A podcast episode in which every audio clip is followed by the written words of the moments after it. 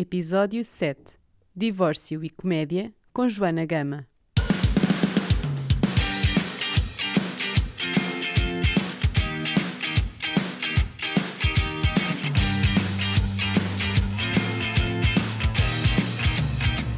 Olá, sejam muito bem-vindos a mais um episódio do Puericultura, um podcast para mamães millennial.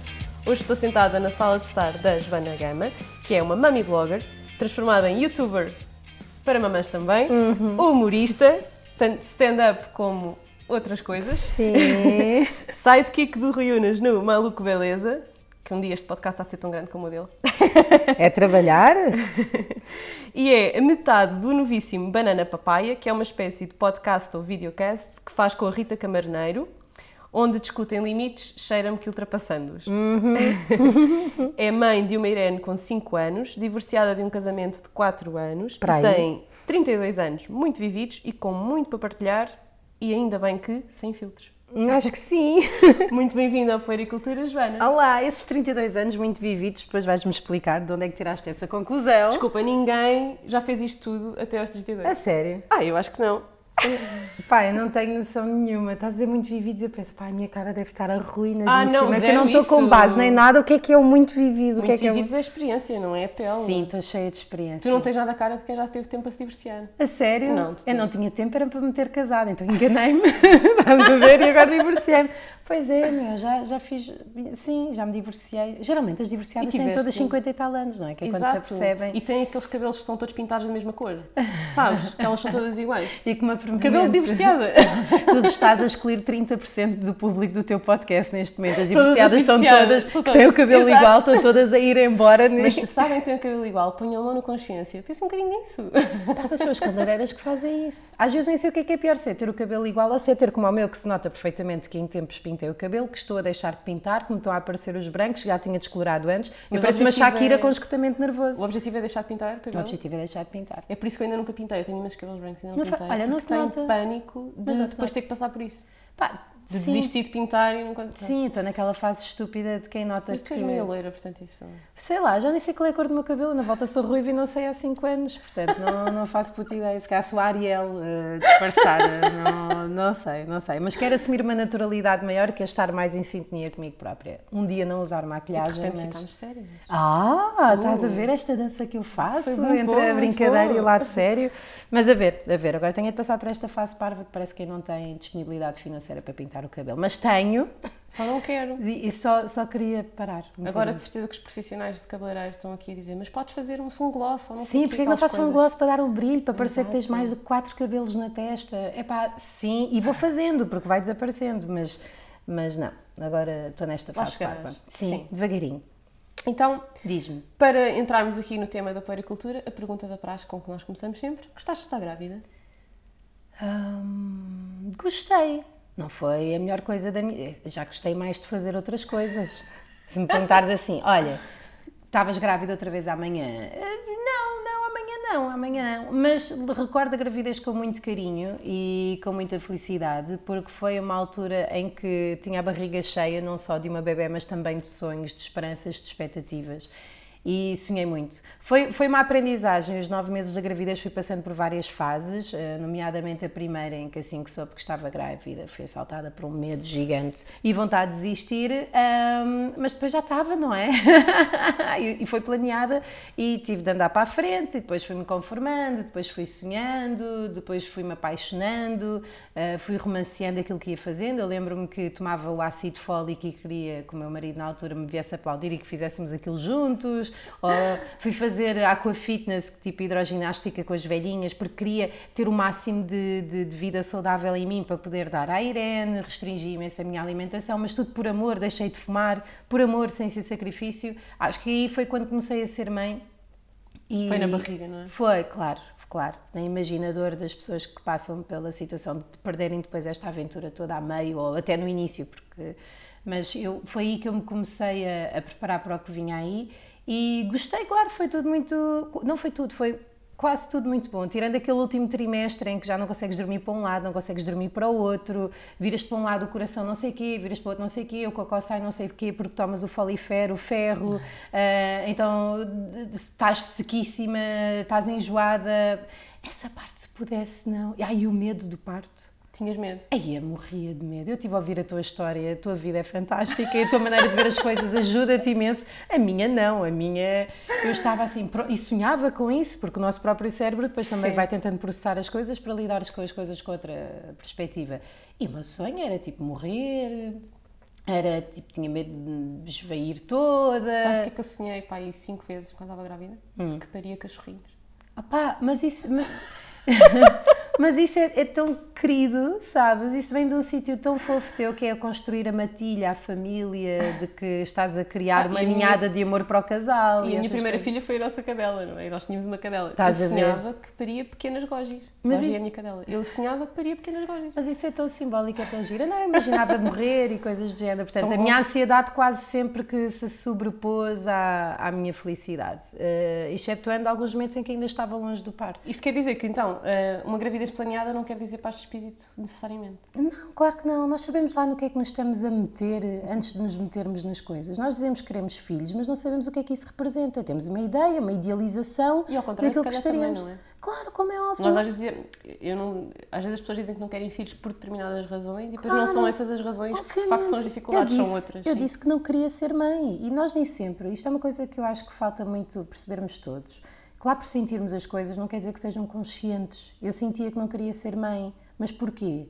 Eh, Com que fundamento? Já tentei perceber isso, não tentei. É algo que me falta, é algo que um dia poderei atingir e percebi que não queria ser mãe porque eu sou muito exigente e fui muito exigente enquanto filha e achei que que nunca conseguiria ser a mãe que eu gostaria de ser para estar em paz de espírito comigo mesma e de maneira a fazer a minha filha feliz. Então, demiti-me desse cargo. Ok. Não há cá, tipo. Só que, entretanto, a vida vai avançando, entro numa relação em que só faz sentido para outra pessoa continuar comigo se, se tiver filhos, e acho que é natural que assim seja, não é? Acho que ninguém tem que ficar infeliz para estar com alguém e avançar, se calhar, com as condições à partida, se as houver. E tive de tomar decisões e achei que faria sentido e assim foi. Mas mesmo sendo uma, uma aceitação, uma conformação, algo que pareça ser eh, mesmo nosso conscientemente, também não sabemos porque é que o estamos a fazer. Às vezes pode ser porque já tenho 30 e o relógio biológico, às vezes pode ser por aborrecimento, pode ser porque nos é exigido, pode ser que já tentámos antes e sentimos-nos mal. Pá, pode ser por milhares de motivos e E só quando temos depois distância é que conseguimos avaliar. e sim. mesmo assim, se calhar nunca veremos de saber a totalidade das coisas. Temos é de, de- Acho que é uma lição que ainda estou a aprender, é deixar de ser. eh, de acharmos que temos a certeza sobre tudo. Porque não temos. E acho que essa é a maior certeza de todas, é que nós não fazemos puta ideia do que é que estamos cá a fazer ou porque é que estamos cá. A única coisa que nós podemos fazer e que acho que é o nosso papel é ir tentando perceber-nos para percebermos melhor os outros. Diariamente, ao minuto, ao segundo. É cansativo. Estou com Sabes dois vados quando- peras em cima por algum motivo. tipo, estou cansada. Eu lembro-me quando, quando, comecei, quando comecei psicoterapia, já há uns anos, hum, eu logo na primeira, eu fui para lá porque sabia que estava doente, não é? Porque fui à psiquiatra e a psiquiatra me mandou ir para a psicoterapia, mas o primeiro assunto em que eu falei foi o meu desejo incontrolável de ter filhos. Giro. Porque achei que isso podia ser uma psicose. Ok. Porque eu queria tanto ser mãe, que isso era uma coisa que eu me focava tanto essa há tua tantos anos. noção entre o doente e o saudável? Porquê que já estavas doente e não estavas a ter uma reação adequada àquilo que estava a passar na altura? Desculpa, eu não conheço a tua história, se calhar é muito Ah, óbvio, mas... Não, não, não, eu deixei coisas do tipo deixar de tomar banho, de todo. Então, Mas cá é uma reação natural de tristeza, uma Não, mas situação. ah, depois, pronto, isto foi todo um processo, e, mas depois tornou-se óbvio. Comecei a ter, eu tive uma doença de pele que eu, que eu, ninguém me disse isto, mas eu acho que foi psicossomática, que nunca foi diagnosticada e que depois de curar a depressão a, a- a Claro. doença desapareceu, não é? Ah, e nessa altura houve um- uma das pessoas que me avaliou, tive muitos médicos, muitos dermatologistas, disse-me que era uma doença autoimune que eu tinha esperança de vida até aos 45 anos. E eu aí colapsei completamente. Que a minha questão era, como é que eu digo à minha mãe que está a morrer, tipo, nos próximos meses, E não que é eu verdade, vou morrer... não? não, não, não, não tenho nada. Mas sabes o quê? De repente, no meio daquilo tudo que já se estava a passar, Percebo.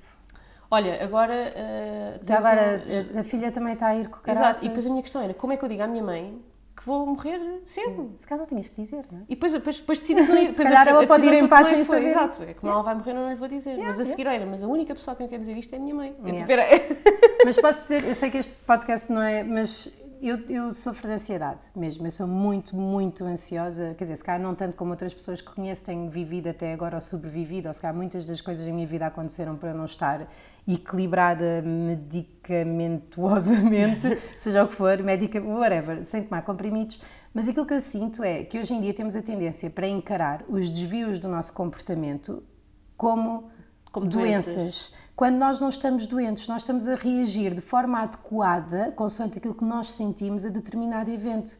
Eu percebo o que tu estás a A dizer. cena é, podemos é e- precisar de ajuda para sair daí.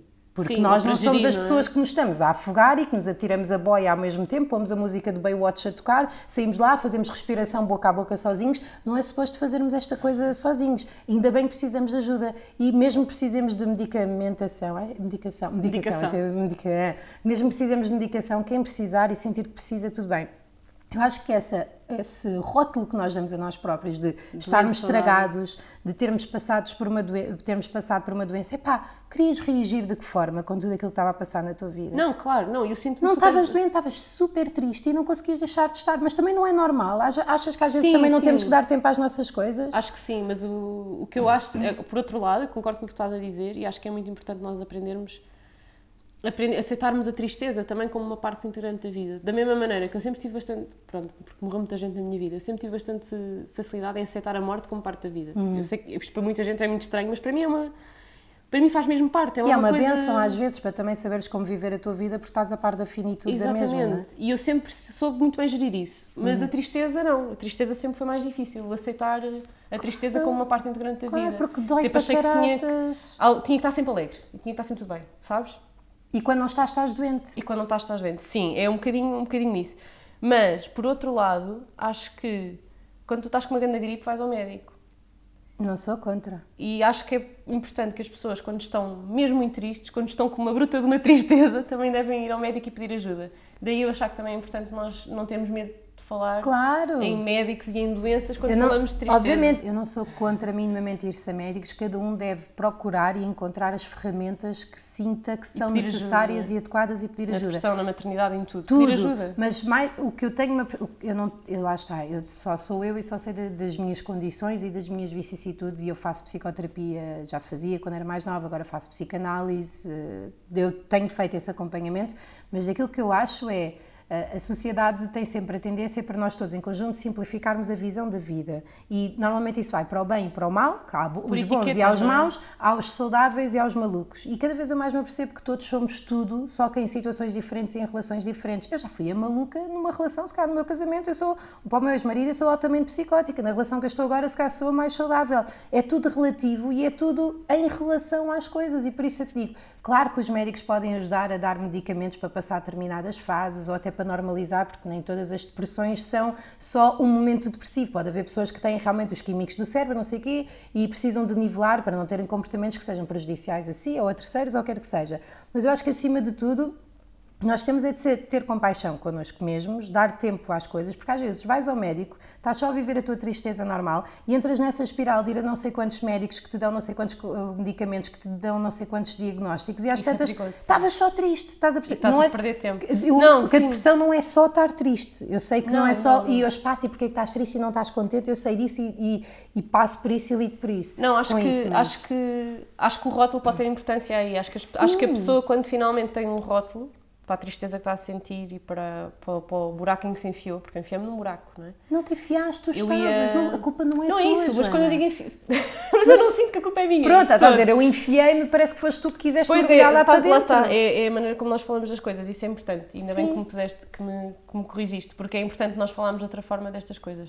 A vida aconteceu-te e ficaste Mas quer dizer, eu cheguei ali a uma fase em que eu ia para o trabalho e ficava sentada no carro duas horas a chorar porque não queria trabalhar. Yeah. Chegava a casa ficava duas horas no carro porque não queria ir para casa. Yeah. Sabes? Tipo, Nada estava bem, nada Sim. servia para aquilo que eu, nada me fazia sentir melhor, nada me fazia sentir Percebo. confortável. Percebo. E, e depois quando estás nisto, não é? é que Aquela coisa faz? das energias, quando tu estás de mau humor e estás, não sei, tudo corre mal, não é? Uhum. Porque tu, tu só Só, é isso que atrai, é isso que contagias o resto, não é? tipo, estás óbvio. sempre a tomar decisões más, Como é estás sempre óbvio. a autossabotar-te, quer dizer, é sim. uma coisa. Isso é a vida e é- és tu e é o teu corpo a pedir uma mudança drástica. Exato, e foi Ou um parar. E precisa de ajuda para o fazer, não é? Exato. Psicoterapia e tudo isso. A psicoterapia, eu, eu acho que deveria ser um direito de toda a gente. E um Mas- dever. E um, epá, sim, e um dever. Acho que tens Vão conhecer-se, por favor. Sim, eu às vezes há- no trânsito, a a pessoa apita-me, faz-me um pirete e eu digo, olha, vai à psicoterapia conhecer-te. Sim, porque o teu sim. problema não sou eu. Mas estás tu, estás tu que estás toda psicoterapiada a dizer vai conhecer-te, vai-te conhecer, vai conhecer-te. Ainda estás tu toda enervada. Eu acho que acima de tudo é isso. E isto passa muito por esta moda que pode ser muito frustrante do mindfulness, de estarmos presentes e não sei o quê, que diz como é que nós devemos estar, mas não necessariamente como é que devemos, devemos lá chegar e como é que se falha até lá chegar. Então parece que temos de estar todas muito calmas e quando não estamos, Isso é estamos a outra falhar. coisa. Eu não posso assumir que agora vou estar neste estado em que estou agora para sempre. Não, E, é- e- e às vezes isso também é difícil de aceitar, que é agora estou curada, vou ficar curada para sempre. Não, lá está. Porque Curada. lá está, porque não é uma cura. não é uma fase. Exatamente. É uma e quem me fase. diz que daqui a 10 I- anos. Imagina, agora tens um dia triste e pensas, ah, já voltei, já estou doente, chorei no carro, Não. agora foi tudo embora. E começas a criar o tal mindset. Não, mas isso eu tenho a certeza que não faço. É uma mas acho que é um fase. perigo para muitas pessoas. Claro que é, Sim. claro que é. O rótulo, acho que o rótulo pode ajudar a tu procurares a ajuda e a cura, e, ou seja, a sentir-te melhor e a, e, a, e a descobrir estas estratégias e as ferramentas que funcionam contigo e tudo isso. Mas depois passa a ser a tua identidade. Mas também pode, sim. E Isso. uma, acho que uma das coisas que eu, quando, depois quando tive a depressão, isto é engraçado porque a conversa está a ficar se- semelhante ao podcast que saiu com a Cláudia agora há Alguém pouco tem tempo. que falar sobre isto na consulta. Estou a brincar. Sim. Mas depois cheguei à minha médica de família, porque tive que ir pedir uma baixa, Sim. e disse-lhe, olha, eh, tenho uma depressão. E ela respondeu, ah, mas não é, o- não é a primeira. Ah. E eu fiquei assim a olhar para ela, como assim? Ela conhece-me pai desde os 9 aos 10 anos. E ela, ah, não, na adolescência tu tiveste depressão. E eu, mas nunca ninguém me disse. Ela, não, porque não se deve dizer a um adolescente que ele tem uma depressão, porque começam a comportar-se como eles acham que a etiqueta Sim, da depressão... começam a ser emos e a Yeah, cortarem-se exatamente. E, Yeah. e acabam por, por extrapolar os sintomas e acabam por, por reagir àquele rótulo. Sim, mas também não é fixe dizer-te agora assim à par, olha, tiveste uma depressão já agora, ficas Não, a mas saber que não te disse. Não, não, Ok. eu acho por acaso acho que foi bom. Ela explicou-me o historial, explicou-me em que fase é que aconteceu e como é que ela deu conta. Ah, e eu de repente olhei para trás e pensei, realmente é Giro. muito semelhante o tipo de comportamento, o tipo de. de, de- É super importante ter uma médica de família. Eu nunca tive e realmente ter esse acompanhamento ao longo do, Da do vida, crescimento sim, e da vida deve sim. ser muito engraçado. E depois foi engraçado porque ela depois explicou-me em que fase da minha vida é que ela notou isso e como é que tinha falado isso com os meus pais. Que Foi muito giro. E eu, e eu comecei a ver, tipo, ali algumas coisas que a minha mãe fez em determinada altura, estás a perceber? Sim. Em que de facto eu fui gerida e que se fosse adolescente e soubesse que estava a ser gerida, tinha-me passado. Sim. Porque ninguém gosta, muito menos na Sim. adolescência, não Como é? é óbvio, sim. Ahm, e percebo porque é que não me disseram. E percebo Sim. porque é que geriram aquilo daquela maneira e ainda bem que assim foi, Que porque bom. eu fui uma adolescente Olha, super feliz. estás-me a dar vontade que a Irã tenha uma médica de família, para, para ver uma, uma pessoa de fora que tenha uma noção também Sim. geral das coisas e que me possa aconselhar. Obrigada. Fica o conselho também para quem nos está a ouvir. Sim, nós agora temos, pronto, a minha filha agora não, não tinha vaga lá, porque entretanto eu mudei de cidade. Uhum. Nós montámos agora, temos todos o me- mesmo médico de família. Foi um processo de dois anos, mas conseguimos. Giro. Exatamente para ela depois poder ter esse acompanhamento. Que bom, que bom. Espero que Vou resulte. mesmo fazer isso. Ok, fixe. Bem, Pesado, é? Vá. bora lá, malta, bora lá. mas muito importante. Sim, sim. Ahm, porque também, como temos muitas mães a ouvir, há muitas mães que de certeza lidarão com a depressão no pós-parto, que também, olha, que foi uma coisa, lá está, por eu ter passado Será por que é tudo. depressão ou é o baby blues? Há- mas olha, São coisas diferentes, acho eu. eu espero que haja, espero ter, ter a oportunidade, não tiveste depressão pós-parto nem nada do estilo, Não sei. não sabes. Eu acho que tenho uma depressão constante, Sempre, portanto pois. não. Eu tens sou, ansiedade, não é? Eu estás sou, entre... eu sou naturalmente, não sei se naturalmente ou adquirido quando era pequena, a minha visão é sempre muito defensiva e negativa do mundo. Eh, e portanto, quando tenho menos forças, quando estou mais cansada ou o que seja, o meu otimismo construído não sobressai minimamente. sim. Percebes? Portanto, num- numa ótica de pós-parto em que estou cansada, vulnerável, em que depois a minha relação amorosa também não era excelente e não sei o quê, pá, se não passei por uma depressão, passei por outra coisa qualquer. Ou seja, o rótulo aqui era aquilo que eu estava a dizer. Não sabes bem qual é o rótulo, mas... Pá, sei que foi horrível. no fundo, sei que foi uma merda. É isto que eu Sim. sei, mas não, não sei se passei por uma depressão ou não.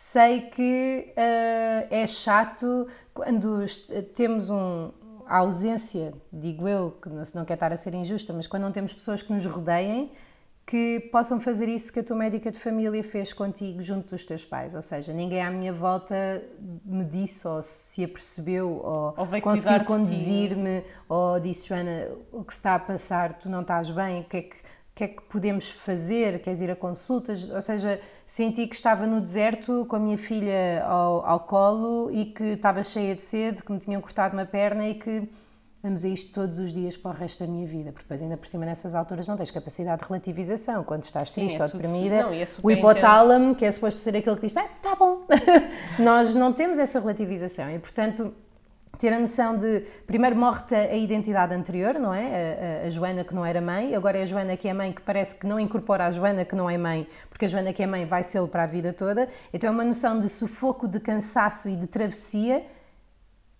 E, tu, infindável. e sentiste que não tinhas apoio. Zero, zero. Mas também senti que eu não estava assim tão disponível para, Para o tipo ter. de apoio que tinha, percebes? Porque Sim. eu queria as coisas feitas à minha maneira, eu sentia que ninguém percebia a importância das coisas Querias que eu estava a controle, fazer. portanto também não conseguias pedir ajuda, não é? Sim, uma- sim, e no, no fundo eh, sinto que os meus ideais de maternidade e os meus princípios pedagógicos com a Irene, eh, junto da minha família, são completamente diferentes. Não me sinto minimamente identificada com a maneira como fui educada.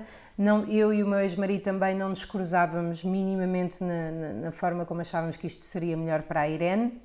E portanto, eu não tinha, na minha cabeça, pus-me num beco, lá está, pus-me num buraco. O- Qual é o beco? Quero ajuda, mas não quero esta ajuda. Portanto, lixem-se todos, vou fazer isto sozinha. Sim. E na prática, lá está, mindset, acabei por fazê-lo. Tudo bem que ela agora tem a custódia dividida com, com o pai da Irene, que que a vê todas as quartas-feiras, nos fins de semana em que não dorme, dorme à quarta, nos fins de semana em que, em que dorme, à quarta-feira entrega mais sete que não é o ideal para o crescimento fixe de uma criança, mas na prática não É o existe. que vocês conseguem, sim. Epá, e não existe ideais, esta coisa de, na justiça utilizarem a custódia partilhada como norma, eu percebo quando se recorre à justiça que tenha de haver uma norma, não é? Para todos. Mas em cada casal ca- há, há, há uns que têm uma competência mais para uma coisa, há outros que há para outra, e no meu caso e do, do, do meu ex-marido, claramente que nesta fase, enquanto a Irene é pequenina, eu sou a pessoa que é mais apta para cuidar dela e ele é a pessoa que é mais apta para ter uma presença ocasional intensa, cheia de mimos e, e dar-lhe banhinho e dar-lhe dar-lhe o jantar e cozinhar com ela. Uh, não pode haver uma norma aqui. Desculpa, estou-me a, Não, uh, não, a desviar muito. Não ok. estás nada a desviar. Uh, e então não sei se tive uma depressão pós-parto, não sei se ainda tenho. No fundo, eu não quero saber, porque na prática eu vou ter que lidar comigo a vida toda e o meu objetivo é ser feliz, o máximo de Não feliz. precisas do diagnóstico, não é? Não, pá, não, porque senão começa a agir, ou então começa a ser paranoica com isso e nem sei até que ponto é que esses diagnósticos, a visão, mas isto sou eu e por favor as mães que me estão a ouvir e que sintam que precisam de ser acompanhadas ou que estão a ser acompanhadas Mas tu neste estás a um ser especialista. acompanhada. Eu faço psicanálise, mas não é um médico, não estou a ser medicada, ah, não foi diagnosticada, por exemplo, eu no outro dia disse, mas existe, tem algum diagnóstico? Bem, a Joana tem dias em que é mais depressiva e tem outros dias em que é mais maníaca. Eu, Sim, ah, é uma, tá. uma- chama-se pressão maníaca, é o que eu tenho. Oh, maníaco-depressiva, Sim. bipolaridade, pá, dá para mil. Se tu fores ver as coisas na internet, os sintomas lá Mas do não manual... podes ir para a internet. Eu sei, mas vais. Mas eu tenho tudo, sou borderline, sou... tu és o que quiseres, isto é como um horóscopo. Se tu fores, fores ver os sintomas, tu vais buscar sempre Sim, aquilo que tu quiseres para te um identificar. sim. Aquilo que eu quero dizer é, ah, e já temos assistido a isto, principalmente este ano, em 2019, eu tenho sentido isso, cada vez mais se questiona a perspectiva médica sobre as coisas. Não estou a dizer que não seja importante, se a minha filha estiver doente, eu vou ao médico, eu não vou acender umas velinhas e rezar a um Deus qualquer que eu não conheço, não, não é isso que eu vou fazer. O que eu estou a dizer é que a- chega. A perspectiva científica e médica é uma perspectiva, é uma ferramenta que não invalida todas as outras. E é muito higiênica. É higiênica, é concentrada, é- são caixas. Os médicos metem as coisas em caixas. Tem que ser, não é? Não tem. Não, Não, para, para o processo deles, do ponto de deles, vista é? científico, tem de ser. Senão, se eu não der um nome a isto, não sei como é que é de tratar. Se não sei como é que é de tratar, não sei como é que cura. É muito difícil, sim. Mas o próprio sistema de, de, de- Agora os médicos vão todos odiar-me, eu vou ter hate. Não, porque eles estão muito cansados e trabalham imenso, não têm tempo para isso. Mas o próprio sistema de se vais a um médico e ele não te cura, ele nunca há de saber que não te curou, mas tu vais a outro, os médicos em si, se não tiverem assim a proatividade de investigação ou de Não acompanhamento, nunca vão de saber se aquilo que fizeram foi certo ou E não. a questão de cada médico tratar um bocadinho do corpo e ninguém olha para ele como uma coisa Obviamente. holística que está tudo ligado. É? maior- muitos médicos, não vou dizer a maior parte, mas tenho tido um acompanhamento de perto por outras questões de pessoas próximas, desprezam o lado não concreto das coisas. Esse, esse relato que tu estavas a ter da pele, pá, como é que ninguém assumiu que era psicossomático? Comigo a dizer nas consultas que se calhar era. Pá, não existe, porque as pessoas geralmente procuram explicações e aceitam histórias que lhes façam sentido. Quanto mais complexas, mais trabalhosas são, mais difíceis são, mais tempo leva a perceber e menos fácil é fazer justiça. E a medicina é super útil, mas não podemos confiar cegamente nos médicos. É uma ferramenta, pá, E excelente. eles são humanos como nós. São pessoas, caramba. São pessoas que depois também entram, é como aos juízes. E eu falo de perto, tenho familiares juízes, ter- são determinado tipo de pessoas com determinado perfil E determinados que querem valores. e determinados valores que vão para juízes, que depois, ainda para mais, são. Ah, como é que eu ia dizer? Empolados pela própria profissão, o estrado, ser acima dos outros, ter que vestir aquilo, ter numa, estar num, acima, ditar regras e ser acatado, e depois tentam transferir isso de certa forma para as relações pessoais. E às tantas, também são pessoas que não admitem o não concreto. E às tantas, quando tu vais ao tribunal decidir qualquer coisa, eu não estou ressabiada com nada, não tenho nada em tribunal, mas quando vai, não existe o lado psicológico em conta muitas vezes, como isto das custódias partilhadas, por exemplo, que muitas das vezes poderão ser apenas uma norma. Que é, ah, é justo para o pai, é justo para a mãe. E, ah, e a criança, não seria fixe ter um lugar fixo para viver?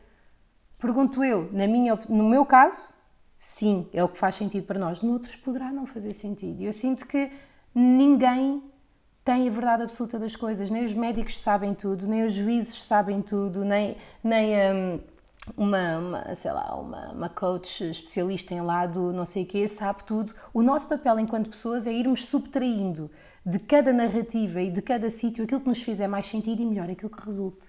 Não é, o que, não é o que for mais fácil, é o que resulte. E isso, para isso temos de estar com vontade de melhorar a nossa vida e de melhorarmos a nós próprios. Pá, é muito perigoso. É muito perigoso porque nós andamos à procura de seitas, meu.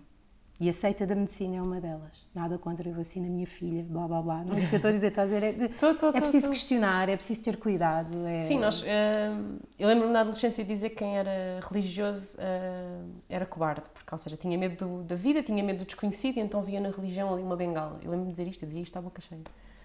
Mas a verdade é que nós fazemos isto com a medicina, fazemos isto Como é óbvio. com tudo que E a religião? algum tipo de certeza que E eu depois adoro. são vazias, não é? Como é óbvio. E Eu depois há tanta coisa para tirar boa destas mesmas certezas sem ser que são Sim, certezas. E a é? própria religião, mesmo eu não sou minimamente religiosa, mas gostava de ser espiritual. Mais espírito. Sim, Sim, ter uma sim. ligação espiritual. Ah, com não necessariamente com a narrativa de Jesus Cristo e Deus e os Dez Testamentos e não sei o que, não sei o que mais. Aliás, a forma como. Bem, eu- não interessa.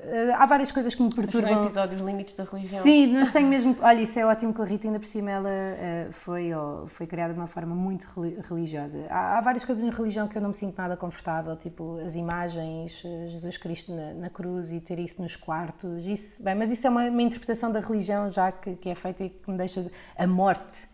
O sacrifício, a punição, a- a- isso acho que lá está, elevar uma visão primária do homem demasiado longe. Estás a ver? É, vamos criar, é, é como o marketing, vamos criar este- esta história básica em torno de emoções que todos nós temos e vamos ver até onde é que isso vai. E toda a gente segue porque toda a gente tem esses princípios em nós. Mas acho que a religião pode ser uma coisa boa na medida em que é uma espécie de.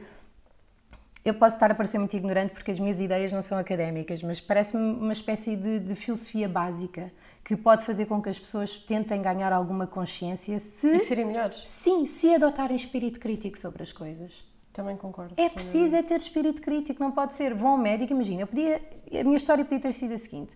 Em, em adolescente aconteceram determinadas coisas que foram horríveis, não assim tão horríveis como aquilo que toda a gente está a pensar. Ah, podia ter ido a um médico, diagnosticavam bipolaridade ou ansiedade e desde aí que estava a comprimidos até agora. E sempre que deixava de tomar os comprimidos, eu não sabia quem é que eu era e tomando os comprimidos, eu era aquela pessoa sob comprimidos. Eu até agora tenho feito a minha narrativa, tenho insistido, não é que tomar comprimidos seja mal, estou a dizer é que existe uma responsabilidade que os médicos têm e depois existe a nossa responsabilidade. Os médicos querem apagar fogos, sintomas, doenças. Nós é que vamos ter de viver com isso e com a forma. Por isso, nós não nos podemos demitir da nossa responsabilidade, da nossa própria felicidade. É eu acho que às vezes esses rótulos é e isso. essas medicações e essas prescrições, muitas vezes nem sequer acompanhadas de psicoterapia quando são necessárias, faz com que nós nos demitamos do da nosso papel porque eu tenho um problema. Não, mas é mesmo. Uh, aliás, se há coisa. Há bocadinho dizíamos que a psicoterapia devia ser um direito e um dever, é porque a psicoterapia obriga-te a responsabilizar-te sobre o teu bem-estar. Sim. Sim. E a, a, a responsabilizar a toda a gente. Se não estás bem, tu, estás a fazer mudar alguma disso. coisa. Claro. Tu consegues mudar alguma coisa. Tu, quando tens uma relação tóxica com outra pessoa, tu estás nessa relação. Sim. Por muito que outra Sim. pessoa esteja a fazer coisas erradas, consciente. tu estás nessa relação. Podes não ter as ferramentas, porque a tua vida até ali não te deu o estofo, daí Exato, na daí relação e não sei, de ajuda, mais. Não sei mas daí tu tens... Pá, ainda agora dou-me com uma pessoa que claramente tem, não estou a dizer problemas mentais, mas claramente não, não, não, é, não é a norma. E essa pessoa, dentro deste panorama que ela tem, teve a decência de eu preciso de procurar ajuda e se calhar teve a precisar de medicação. Eu, ok, e foi, e procurou, e fez, e tudo bem, e agora está a lidar e também depois vai tentar não estar. Pai, faz parte do, do percurso. Agora, há, há uma coisa que eu acho que é importante discernir, que é responsabilidade e culpa. São coisas diferentes. Culpa é uma construção perfeitamente desnecessária e que está associada a uma fase primária da dor que é quando estamos magoados, tu fizeste mal, ou eu fui uma merda. Isto não é útil, mas é uma fase. Mas tem que acabar essa fase. Temos que depois passar à fase da responsabilização, perceber que é tudo uma dinâmica. O que é que eu fiz que causou isto? E porquê é que eu fiz? Porque a culpa não é minha, estás a perceber? Eu decorro das premissas da minha educação, da minha história, das, das vicissitudes, e porquê é que aquela pessoa fez aquilo que fez? E no fundo, de fazermos esse exercício extra egocêntrico, chegamos à conclusão de quero isto ou não quero isto na minha vida, e assumimos a responsabilidade de continuar a fazer isso. Agora não é na ótica de. E eu passei por isto, ainda passo por isto. Ah, minha vida é uma merda porque os meus pais, não sei o quê, não sei o quê. Pá, chega uma altura e tá bom, como os miúdos quando choram. Abracinho, doeu, não foi?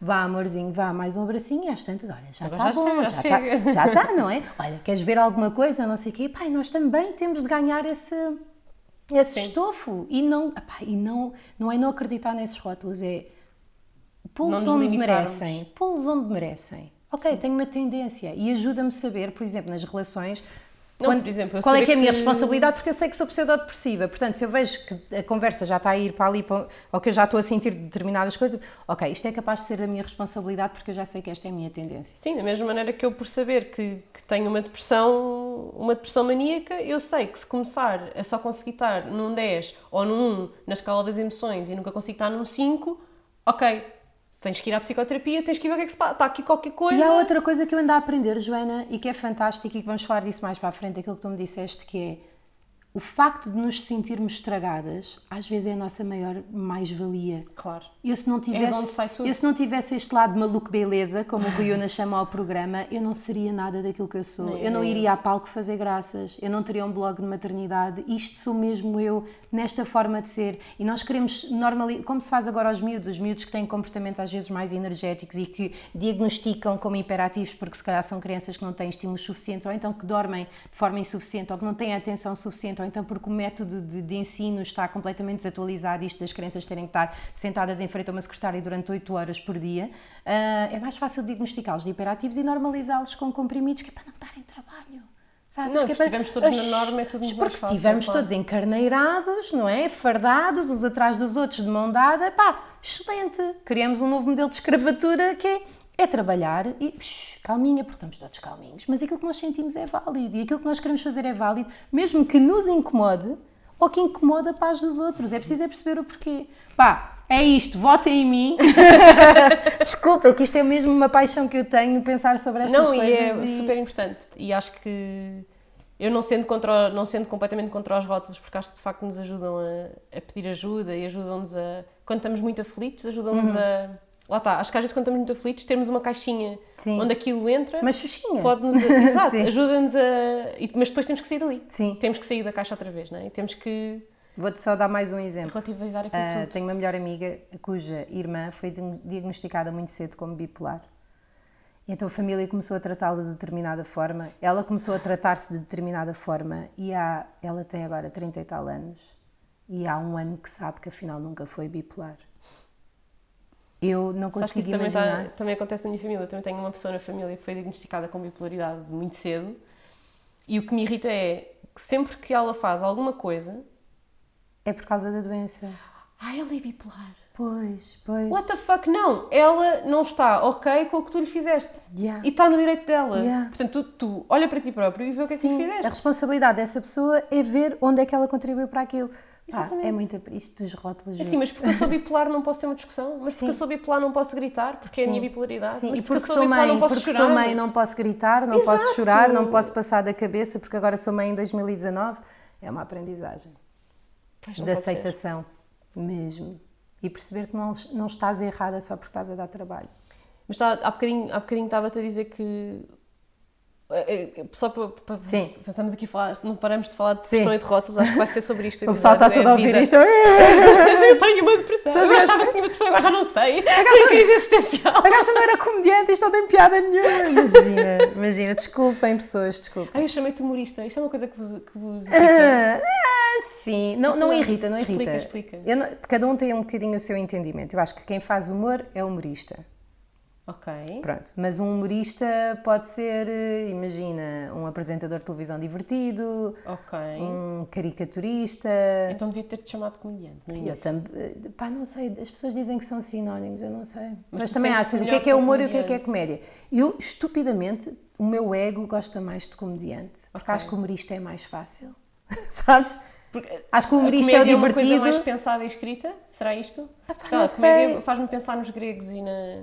Pois, a a comédia perceber? tragédia. Faz-me- Pá, não te sei explicar, mas sinto que hoje em dia a comédia está associada ao stand-up, que é uma coisa que me sai mais do pelo, e que o humorismo está mais associado a um apresentador de rádio que manda uma larachinha enquanto está a dizer o tempo. Mas não sei na prática o que é que é cada coisa. Ok. Não faço Desculpa ideia. agora ter-me desviado do assunto. Não faz mal, fiquei, então. Disseste comediante e eu fiquei, peraí, eu, não não, sei, pá. eu disse humorista no início. Não sei, olha, sou extremamente engraçada, é isso que interessa. Então toda a gente, eu odeio-a de morte, eu odeio-a de morte. Sim. Ah, olha, que quando gravei o primeiro episódio do podcast, mandei a duas ou três pessoas. Pronto, Sim, prova. vê lá o que é que achas e tal, não sei o quê. O 1 um ou o 0? O zero, o- logo o zero, o, Sim. ze- o mesmo zero. E depois mandei o um, ah, mais tarde mandei Sim. um também, e depois quando as pessoas começaram, ah, gostei muito e não sei o quê, pronto, deram-me os Sim. seus feedbacks, houve uma pessoa que me disse isto, pronto, cada um deu-me o seu feedback. E a primeira coisa que eu dizia, quando as pessoas falavam, falavam, falavam, eu dizia assim, eu sou mesmo engraçada, não sou. eu não tenho imensa piada. Eu- Eu faço isso, sabes com o que é que eu faço isso? É com o ser bonita. Imagina, estamos todos a trabalhar, não sei o quê, eu vejo-me na câmera e digo, pá, eu sou mesmo muito bonita, vocês não têm noção da vossa sorte.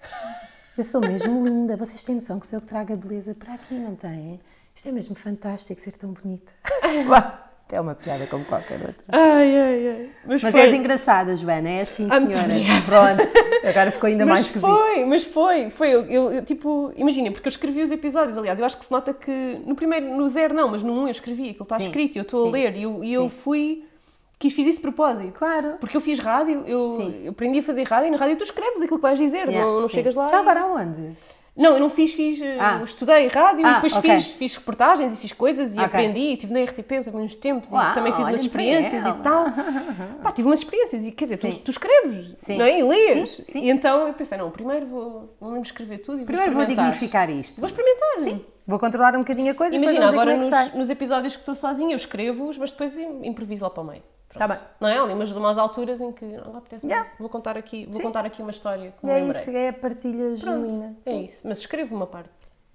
Claro. É isso que que, é olha, por exemplo, é isso que eu e a Rita fazemos no Banana Papaya, que é um podcast que estreou eh, recentemente, não sei quando é que vais pôr este, portanto é o recentemente. Sim, pai, é uma semana ou 15 dias. Sim, é uma exatamente, mesmo, exatamente. sim. Podem procurar no Spotify ou então no, no Google escrevam Banana Papaya, vão dar ao canal do Maluco Beleza, ah, que é um podcast do Rui Unas, que também é uma produtora. Ah, e nós aí, ah, a Rita e eu, somos duas eh, comediantes, as duas também com os seus dilemas existenciais, e aquilo que nós queríamos era, de forma divertida, abordar alguns assuntos sérios. Se calhar, se não calhar, não abordamos. Percebes? Por exemplo, cada programa vamos falar nos limites de qualquer coisa, os limites da saúde, em que dizemos qual é que é o limite máximo de saúde, o limite mínimo, o, quando é que já chega de nível de saudável, brincando dizendo que nós somos a normalidade, o que é Óbvio que não. obviamente que não, que basta ver dois segundos e olhar para a minha cara e para a dela e perceber que não somos de, toda a norma. Se é que há alguém que seja a norma de É alguma isso. coisa e não seja uma média abstrata daquilo que existe. Hum, Então, às tantas, temos conversas bastante simples, mas que, que poderão ser um descanso para quem está a ouvir, que são cómicas na mesma, mas também vamos abordando uh, de forma soft as opiniões de cada uma e debatemos assuntos importantes. Chegámos a falar da amamentação no primeiro episódio, a Rita não é mãe, e estava a dizer que só queria amamentar aos três meses e depois queria que lhe secassem as mamas, que é para o leite ficar lá e ficar com as mamas grandes. Pronto, e tipo... Ai, adorava que isso me acontecesse. tive de explicar que, que, isso não é bem assim. E ela teve a dizer uh, uh, o que é que era? Ah, mas que há mulheres que não têm leite, não é? Que, que são aqueles mitos da amamentação. E eu, mesmo apesar de estar num programa com índole, numa índole humorística, vejo-me na obrigação de explicar mais ou menos as coisas. E que isso não é tão frequente quanto, quanto, quanto nós achamos que sim, que muitas das vezes é uma justificação que as mulheres dão uh, porque acham que não são capazes de o fazer e acreditam nisso quando não é verdade, não sei o quê. Um, e portanto acaba por ser um, um picar em assuntos sérios e mais leves, pá, mas com graça, que é, que é que eu acho como passam as mensagens importantes. É Exato. com leveza, com sentido A importância do humor. Do humor sim, é? sim, sim, sim. Nós sim. falámos um bocadinho disso antes de começarmos a gravar, que eu estava a dar o exemplo da doença da minha mãe, que nós só sobrevivemos àquilo tudo, não é? Então, uhum. A um ano e meio de posso morrer amanhã, que é um mês. Que é verdade para todos nós, podemos todos sim, morrer amanhã, mas sim. tu estás sempre consciente disso. É, e visualmente teres que ver a tua mãe nessa situação. Sim, e, é, e ter é... dores e. Não podes fazer nada. Lidar com a dor é a coisa mais. Eu acho que devia falar muito mais nisso e quem sabe um dia pode ser que, sim. Que, que também vá por aí, que é lidar com a dor física e, uhum. e, e, como é que os médicos vão de ajudar e o que é que são cuidados paliativos e como uma yeah. pessoa quer morrer em casa porque é que tem que morrer no hospital sim. e como é que isso já... E eutanásia e essas sim, coisas todas, sim, não é? Que são sim, assuntos também super que é pesados. Que é, o que é que é um direito nosso, o que é que é uma responsabilidade civil. É, é muito, é muito difícil e, e, ver a minha mãe passar por aquilo tudo, olha, fez-me pensar nesses assuntos todos. Claro. De uma forma muito mais... Uh, com muito mais certezas. Tenho muito mais certezas agora. Sim, claro. Mas é, lá está, tal como a depressão, que eu espero que nem toda a gente tenha que passar por uma depressão para mudar a sua vida sim. e ser mais feliz e, e, e, ou ser menos, miserável, sim, ser menos sim. triste, também espero que nem toda a gente tenha que passar por um, uma mãe com cancro para perceber uh, os direitos, Temos o que é que passar, são os direitos mas... da dor e do, do, cuidado paliativo e da eutanásia e disso tudo, não é? Yeah, mas eu acho mesmo que, que o endorsement genuíno só vem com a experiência. O resto é um bocadinho mimetismo ou vontade de ajudar. Da mesma maneira que eu sinto que toda a gente que defende a comunidade LGBTI+, mas, não uh, é... mas que não é fixe, Bom apoio, bom apoio, mas não deixa de ser um estou-me a juntar à malta e mas é não é faço parte Sabes, disto. Tive essa, exatamente, exatamente essa conversa agora há pouco tempo com uma pessoa que é da comunidade. Um, eu tenho tido dois assuntos, isto não estamos a falar de nada do que era suposto. Não então, pá, é a vida a acontecer. Um, eu, há dois assuntos que estão muito na ordem do dia hoje, hoje em dia, dos quais eu sinto que sou uma mulher privilegiada, não é? uma uhum. mulher branca com com educação e com dinheiro e com, com, tudo, com todas as oportunidades do mundo. Claro que eu acho que nunca tenho o suficiente, não é? Porque achamos todos, mas, mas não é interessa. Natural, mas, faz parte na média do mundo, humana, não é? Sim. Eu estou, estou de facto numa posição de privilégio. Um, e há dois assuntos que estão na ordem do dia sobre os quais eu estou sempre a tropeçar em conteúdo sobre isso e estou muito interessada, eu leio e ouço podcasts e vejo vídeos e vejo documentários e pergunto e faço perguntas, mas sobre os quais eu sinto que nunca vou ter uma opinião útil, hum. que é a transexualidade uhum. e a apropriação cultural. Yeah. São dois assuntos que está toda a gente a falar e eu sinto que são importantíssimos para as pessoas que estão a passar por como eles é e eu sinto que eu não tenho como contribuir. Mas tu sabes qual é que é a postura sensata, que é um direito das pessoas, não sei o quê, mas não sabes contribuir mais do não que sei. isso. Não sei, é depois dizer, imagina, eu tenho uh, pessoas na minha vida a passar por uma coisa e pela outra, Sim. Uh, ou, ou, ou, que vivem, na, por exemplo, tenho pessoas que vivem na comunidade LGBTI+, e tenho pessoas que dizem que sim, que já sofreram apropriação cultural e que a cultura deles já foi apropriada. E, que...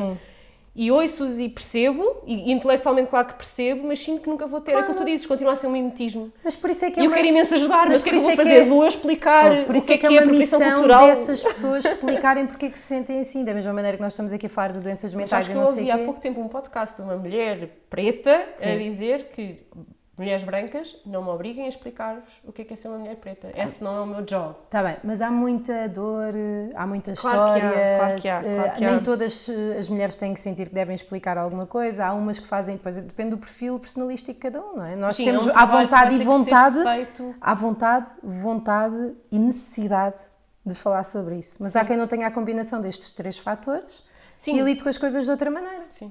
Pá, da mesma maneira que nós estamos aqui a falar no, no Puericultura, somos as duas mães. Sim. não é? Por isso Sim. é que somos nós que estamos a falar e não é Sim, um homem branco de exatamente. 50 anos que nunca foi pai. Exatamente, mas que, que há de ter as suas opiniões sobre outras coisas. opiniões. E eu sei que vai haver temas em que vou pedir a pessoas que não são mães para vir falar. Por exemplo, um dos, assun- um dos temas que eu quero muito que, que saia na próxima temporada, quero um episódio sobre vacinação. Uhum. Mas quero um episódio com o ponto de vista de quem percebe. Não quero Sim. uma mãe que vacina os filhos a te explicar porque é que vacina os filhos. Claro, porque é um é? assunto sério. Já Porque é um agora passas Da informação mesma útil. maneira que vou entrevistar hum, a Presidente da Comissão de Igualdade no Trabalho. Ela é Pronto. mãe, sim, mas ela vai falar como jurista Representante, sim. como jurista que lida com mulheres que estão a ser de facto discriminadas no trabalho por serem mães. Sim. Portanto, eu não vou falar com uma mãe discriminada, vou falar com uma mulher que trabalha sim, nesse sim. assunto. Também podes falar com a mãe discriminada. Também podes. Mas também podes falar com a mãe que nunca se sentiu discriminada. Exato. Eu E posso- há aqui.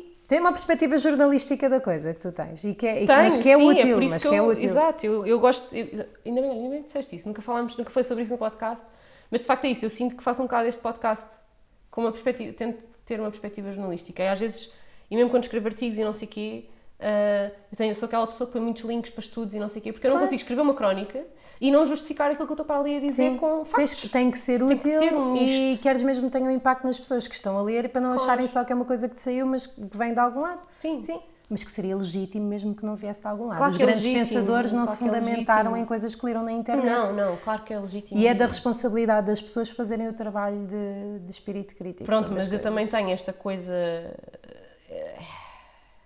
Se calhar também vem do ego, não é? De querer. Sei lá. Fundamentar. Não, mais que isso, não é? Que Mostrar que fundamentas. Ser eh, o bastião da verdade. Não, isso é uma, não, não acho que tenha a ver com ego. eu acho que, este- há uma parte que tem, e admito isto com alguma tranquilidade. Eu acho que há aqui uma parte que é de ego, que é. Eu tenho que conseguir chegar ao máximo número possível de pessoas. Eu tenho que conseguir mudar o mundo. Mas isso não é E eu ego. ponho em mim Isso é perfil. É pá, não sei se é, há- acho que há uma parte que é perfil e acho que há uma parte que é muito boa e que me faz ser melhor e que me faz produzir coisas que Sim, mas que te dá impacto, prazer pelo achievement. Mas isso não é mau. mas que me dá, sim, Mas está sempre conseguir. ligado, nós somos parte ego. Agora, o que eu acho é a tua motivação, obviamente que, que é uma boa motivação que parte de um sítio bom, senão este podcast seria sobre ah, 20 maneiras de me adorarem. Estás a perceber? Eu faço isto, eu faço aquilo, eu sou assim, eu sou assim. Quando não está a ser, estás a fazer um serviço público. Agora, Espero que claro sim, que, espero existe que sim. essa componente, porque senão não o farias. É É como o voluntariado. As pessoas dizem, ah, eu faço isto pelas crianças porque elas precisam. Sim, e Fazem, é verdade, pá, mas não me lixe. Claro. Não há nada que seja mais gratificante do que sentires que tiveste impacto Impacto na vida de uma alguém. criança. Claro. Isto não é só por eles, está como nada daquilo que nós fazemos na vida. Claro, tens razão, sim. E como é que. Ah, deixa-me só dizer uma coisa que há bocadinho disse que ia dizer e depois não disse, Diz. porque nós estamos super entusiasmadas. Sim. Mas que eu queria mesmo dizer, porque o nosso público será maioritariamente mães e eu, eu gostava de falar nisto. Que é, eu, eu como tive, eu tive a depressão e eu decidi engravidar quando percebi que estava bem. Quando percebi que a depressão não era, não, me- não me estava a definir, Uhum. Sim. não é? Porque a depressão é uma coisa que há momentos em que nos define e há Sim. momentos em que não nos define. Sim. E nós queremos viver nos momentos em que ela não nos define, não Como, é? como Mesmo que lá esteja, mesmo que ela lá esteja, sim, não é? Sim. Um, e eu decidi engravidar quando percebi que já não estava a ser definida por aquilo. E depois o que aconteceu? Uma coisa que nunca ninguém me tinha explicado e que eu não li em nenhum livro, que é, nós depois de sermos mães, depois de parirmos, depois de passarmos pelo parto, há uma altura em que choramos, para deitar as hormonas cá para fora. Yeah. Nunca ninguém mesmo. me disse isto. Yeah. Uma pessoa com um historial de depressão, e nunca ninguém foi capaz de me explicar, não te preocupes, porque dois dias, três dias, uma semana depois de Paris, vais ter um ataque de choro, ou dois, e vais chorar como se não houvesse amanhã. E é normal. São as hormonas, a adrenalina, a ocitocina, aquilo tudo que tu tiveste que ter para o parto. Tem de sair. A sair. É o cocozinho. Isso é normal. Da mesma maneira Sim. que vais deitar sangue por todo o lado Sim. e que vais inchar e deitar líquidos É por todo o lado, sim. isto faz parte. Sim. E a verdade é que eu já falei com todas as minhas amigas que foram mães entretanto e todas elas eu pergunto: Olha lá, tu depois de parir não choraste? Ai não. Não, pensa lá um bocadinho. Não houve um dia que te fechaste na casa de banho e tentaste chorar. Tipo uma semana depois, Sim. uns quatro dias depois, assim, uns dias depois. Realmente um dia que a minha mãe foi lá para casa, eu estava com o bebê e eu saí da sala, meti-me na casa de banho, chorei, chorei, chorei, chorei, chorei e não sei porquê. E eu olha, é perfeitamente normal, não sabias que isto acontece a toda a gente e ninguém Epá, não me lembro de nada disso. Eu Não devo te ter lembras? chorado às mijinhas um bocadinho todos os dias. Não, eu chorei, eu, eu dei conta porque eu chorei ainda. Eu tive quatro dias na maternidade porque a Aurora teve icterícia. E então, tipo, ao terceiro dia, de repente, tipo, à uma da manhã, acordo e exato a chorar. Yeah. Mas eu não tive nenhum sonho, não tinha nenhuma dor, não, acordei e tentei chorar. Pá, ao fim de estar a chorar, tipo, há duas horas, tipo, acalmava-me e começava outra vez. Sim. E o meu marido, mas estás bem? Que ele estava lá comigo, está- está-te a doer? E eu, não, não sei o que é que se passa. Eu chamei a enfermeira e disse-lhe, diga-me que eu não estou com uma depressão, porque eu, eu tenho depressão. E o que é que me está a acontecer? Ela, não, isto é perfeitamente normal. Estás a ver o perigo dos rótulos outra vez? Lá está, era por isso que Yeah. eu queria falar nisso.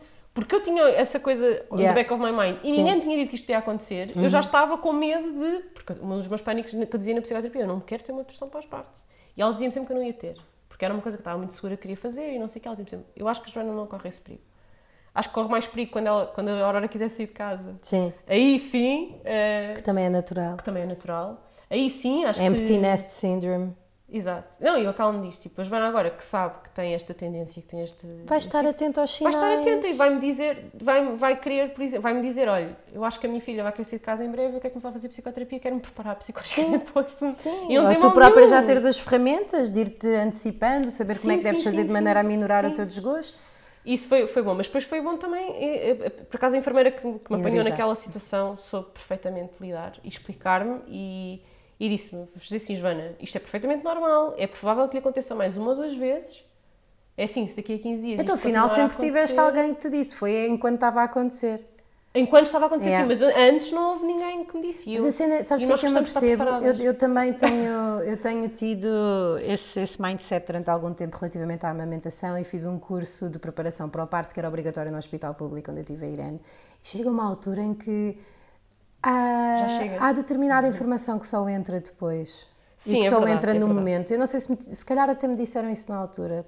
Não, me Não, lembro. tenho a certeza que não me disseram, que eu estava Pois. muito atenta a isso, ok? Yeah. É? sim, sim, verdade. Há coisas Pá, a que nós que- estamos muito atentas, mas O que eu estou a dizer é que eh, acho que isto para mim foi uma revelação da nossa conversa. Essa médica de família, sendo boa, que eu já fui a médicas de família que me foram atribuídas, que eram umas bestas autênticas, como há em todas as profissões. Se calhar eu sou uma besta autêntica para as pessoas que venham a trabalhar comigo no futuro, mas eh, essa médica de família tem essa função. Essa pessoa que acompanha a família, o caso, Sim. de- tem essa função mais próxima de, de dar essa informação. E depois eu, mais uma vez, venho com aquela conversa da merda que é nós não nos podemos demitir também de nossa nos informarmos. Sim, sim, sim. sim.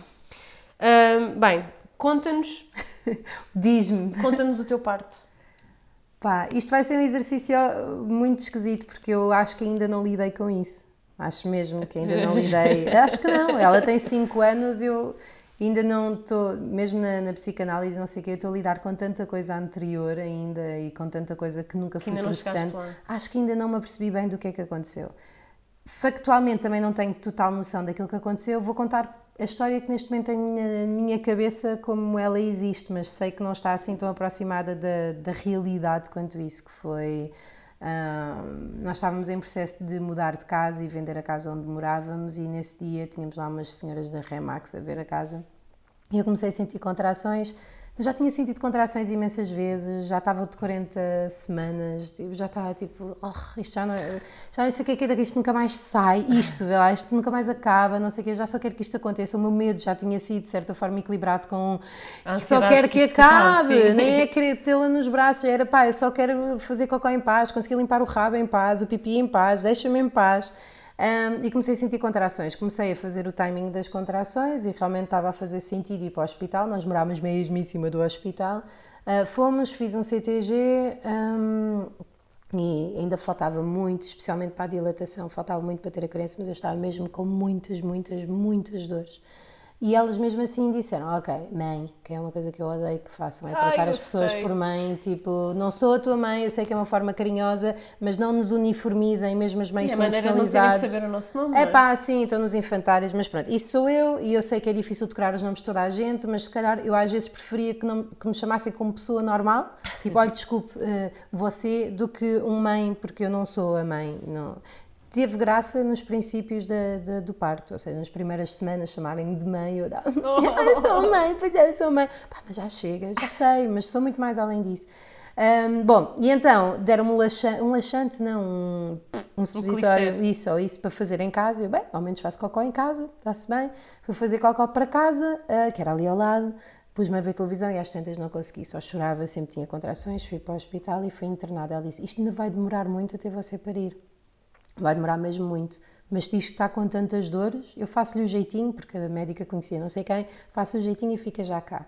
E eu, ok, ao menos já estou cá, não estou com aquela ansiedade toda de estar em casa, e será que vou parir aqui? Será que depois eu com o bracinho da criança de fora ainda tenho de ir a pé até lá? Tipo, não...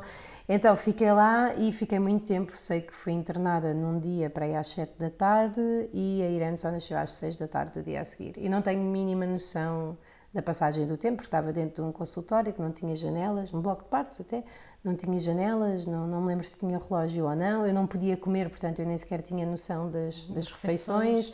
Um, Puseram-me logo a epidural, deram-me oxitocina para, para ir adiando o parto. Uh, depois acho que tive uns níveis quaisquer de possível infecção também, infecção também me tiveram a dar qualquer coisa. Uh, Lembro-me que estava aflita para fazer xixi e, e, ninguém me perguntava se eu queria fazer xixi, mas também não sentia as pernas, então às tantas eu tive de pedir um bacio, mas como estava deitada não conseguia fazer xixi, tive de pedir para me sentarem, mas tempo depois e depois pá, senti lá está, há quem diga que cada hum, que o amor próprio, a autoestima e a perspectiva que a mulher tem da vida é a maneira como ela encara o parto. E daí haver mulheres felizes que têm partos tão felizes e mulheres que não estão felizes que têm partos tão infelizes. Não é assim tão ao acaso quanto isso. É normal porque a nossa postura influencia a nossa visão das coisas, etc. E eu sinto que, que não tive cuidado, não tive carinho nenhum pela parte de, dos médicos e das enfermeiras. Sinto mesmo que não tive. Agora não sei se factualmente tive o que era suposto ou não, não sei o que é que foi. Um, Dava-me uns cubinhos de gelo de vez em quando, queria-me tirar os piercings, já estava eu lá no bloco de parto e disse que não queria tirar os piercings porque não dava para tirar com, tinha de ser com alicate e de facto não dá para tirar assim, deixaram ficar os piercings, cá foi por isso que tive infecção, não sei. Uh, tive muito tempo deitada, ninguém me ia lá ver, ninguém nada, uh, não estava minimamente confortável. Iam-me fazer toques aleatoriamente sem me explicarem o que é que iam fazer e doíam, e por ser um hospital de também escola, iam pessoas assistir ao toque uh, e não havia conversa direta comigo. Uh, isso para mim foi, foi horrível. Falar em ti entre eles sem falarem contigo, Sim, não é? e não dizer, olha, vamos fazer agora um toque para ver. E depois é o mãe, que é completamente mãe, vamos agora não sei o quê. Pá, não, não sinto que seja uma posição nada digna. Uh, pelo menos para mim não foi, nem acho que às tantas, acho que as próprias equipas já fazem aquilo tantas vezes, sabes? Com tanta gente. Realmente eu tive uma experiência muito positiva. Depois tiveste, eu ouvi, fiquei muito feliz por ti, mas pensei, pá, desaparece, tipo, já vai parir a rir cachorrinhos enquanto eu me vou esvair em sangue. Um, mas, mas fiquei feliz por ti e pensei, pá, ainda bem, porque eu acho que já estava a generalizar a minha perspectiva negativa sobre assim, as coisas, é? que eram todas assim, e não, e ainda bem, e, e a minha colega do blog, a Joana Paixão Brás, que terás a oportunidade de entrevistar, depois conta-te a história do primeiro parto e a do segundo, uh, e vais ver a diferença. Mas não gostei nada disso, senti-me desrespeitada, violada, não tida em conta, usada como instrumento. De ensino, sim. Sim. Um, Sem perceber sequer sim, que é que está a sair as dali, equipas não é? mudavam, Porque não assim, se apresentavam, imagina, ninguém me dizia dizes- nada. É isso. É que se me disseres assim, ah, vamos usar o teu parto para ensinar outras pessoas, não parece mal. Mas depois chegam lá e tratam-te como se não estivesses lá, sim. é um bocado Epá, estranho. Nem- mas lá está, eu não sei se estou a ser justa, porque eu vou com uma carga muito negativa para as coisas. É aqui onde interessam os rótulos. Aqui eu, eu sei que vou com uma carga negativa e pessimista. Na volta, se tivesses sido tu, o teu parto teria sido fantástico na mesma. mas isto foi o que eu senti. Ah, e tive de ser eu a pedir para ir para uma bola, para fazer algum exercício, e não sei o quê. Eu, eu sinto, quando me deram a epidural e me doeu ou não conseguiram à primeira, disseram, depois tem que estar quieta, não é? Eu, isto não é, isto não está a ser fixe, percebes?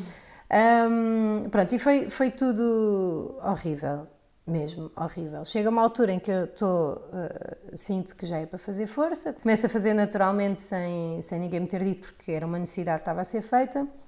As enfermeiras entram e dizem: Ah, pois, olha, vá fazendo, vá fazendo nós já cá vimos. Eu não sei o que é que eles foram fazer. Na volta tá, viram que havia um problema e estavam a chamar a médica e estavam não sei o quê.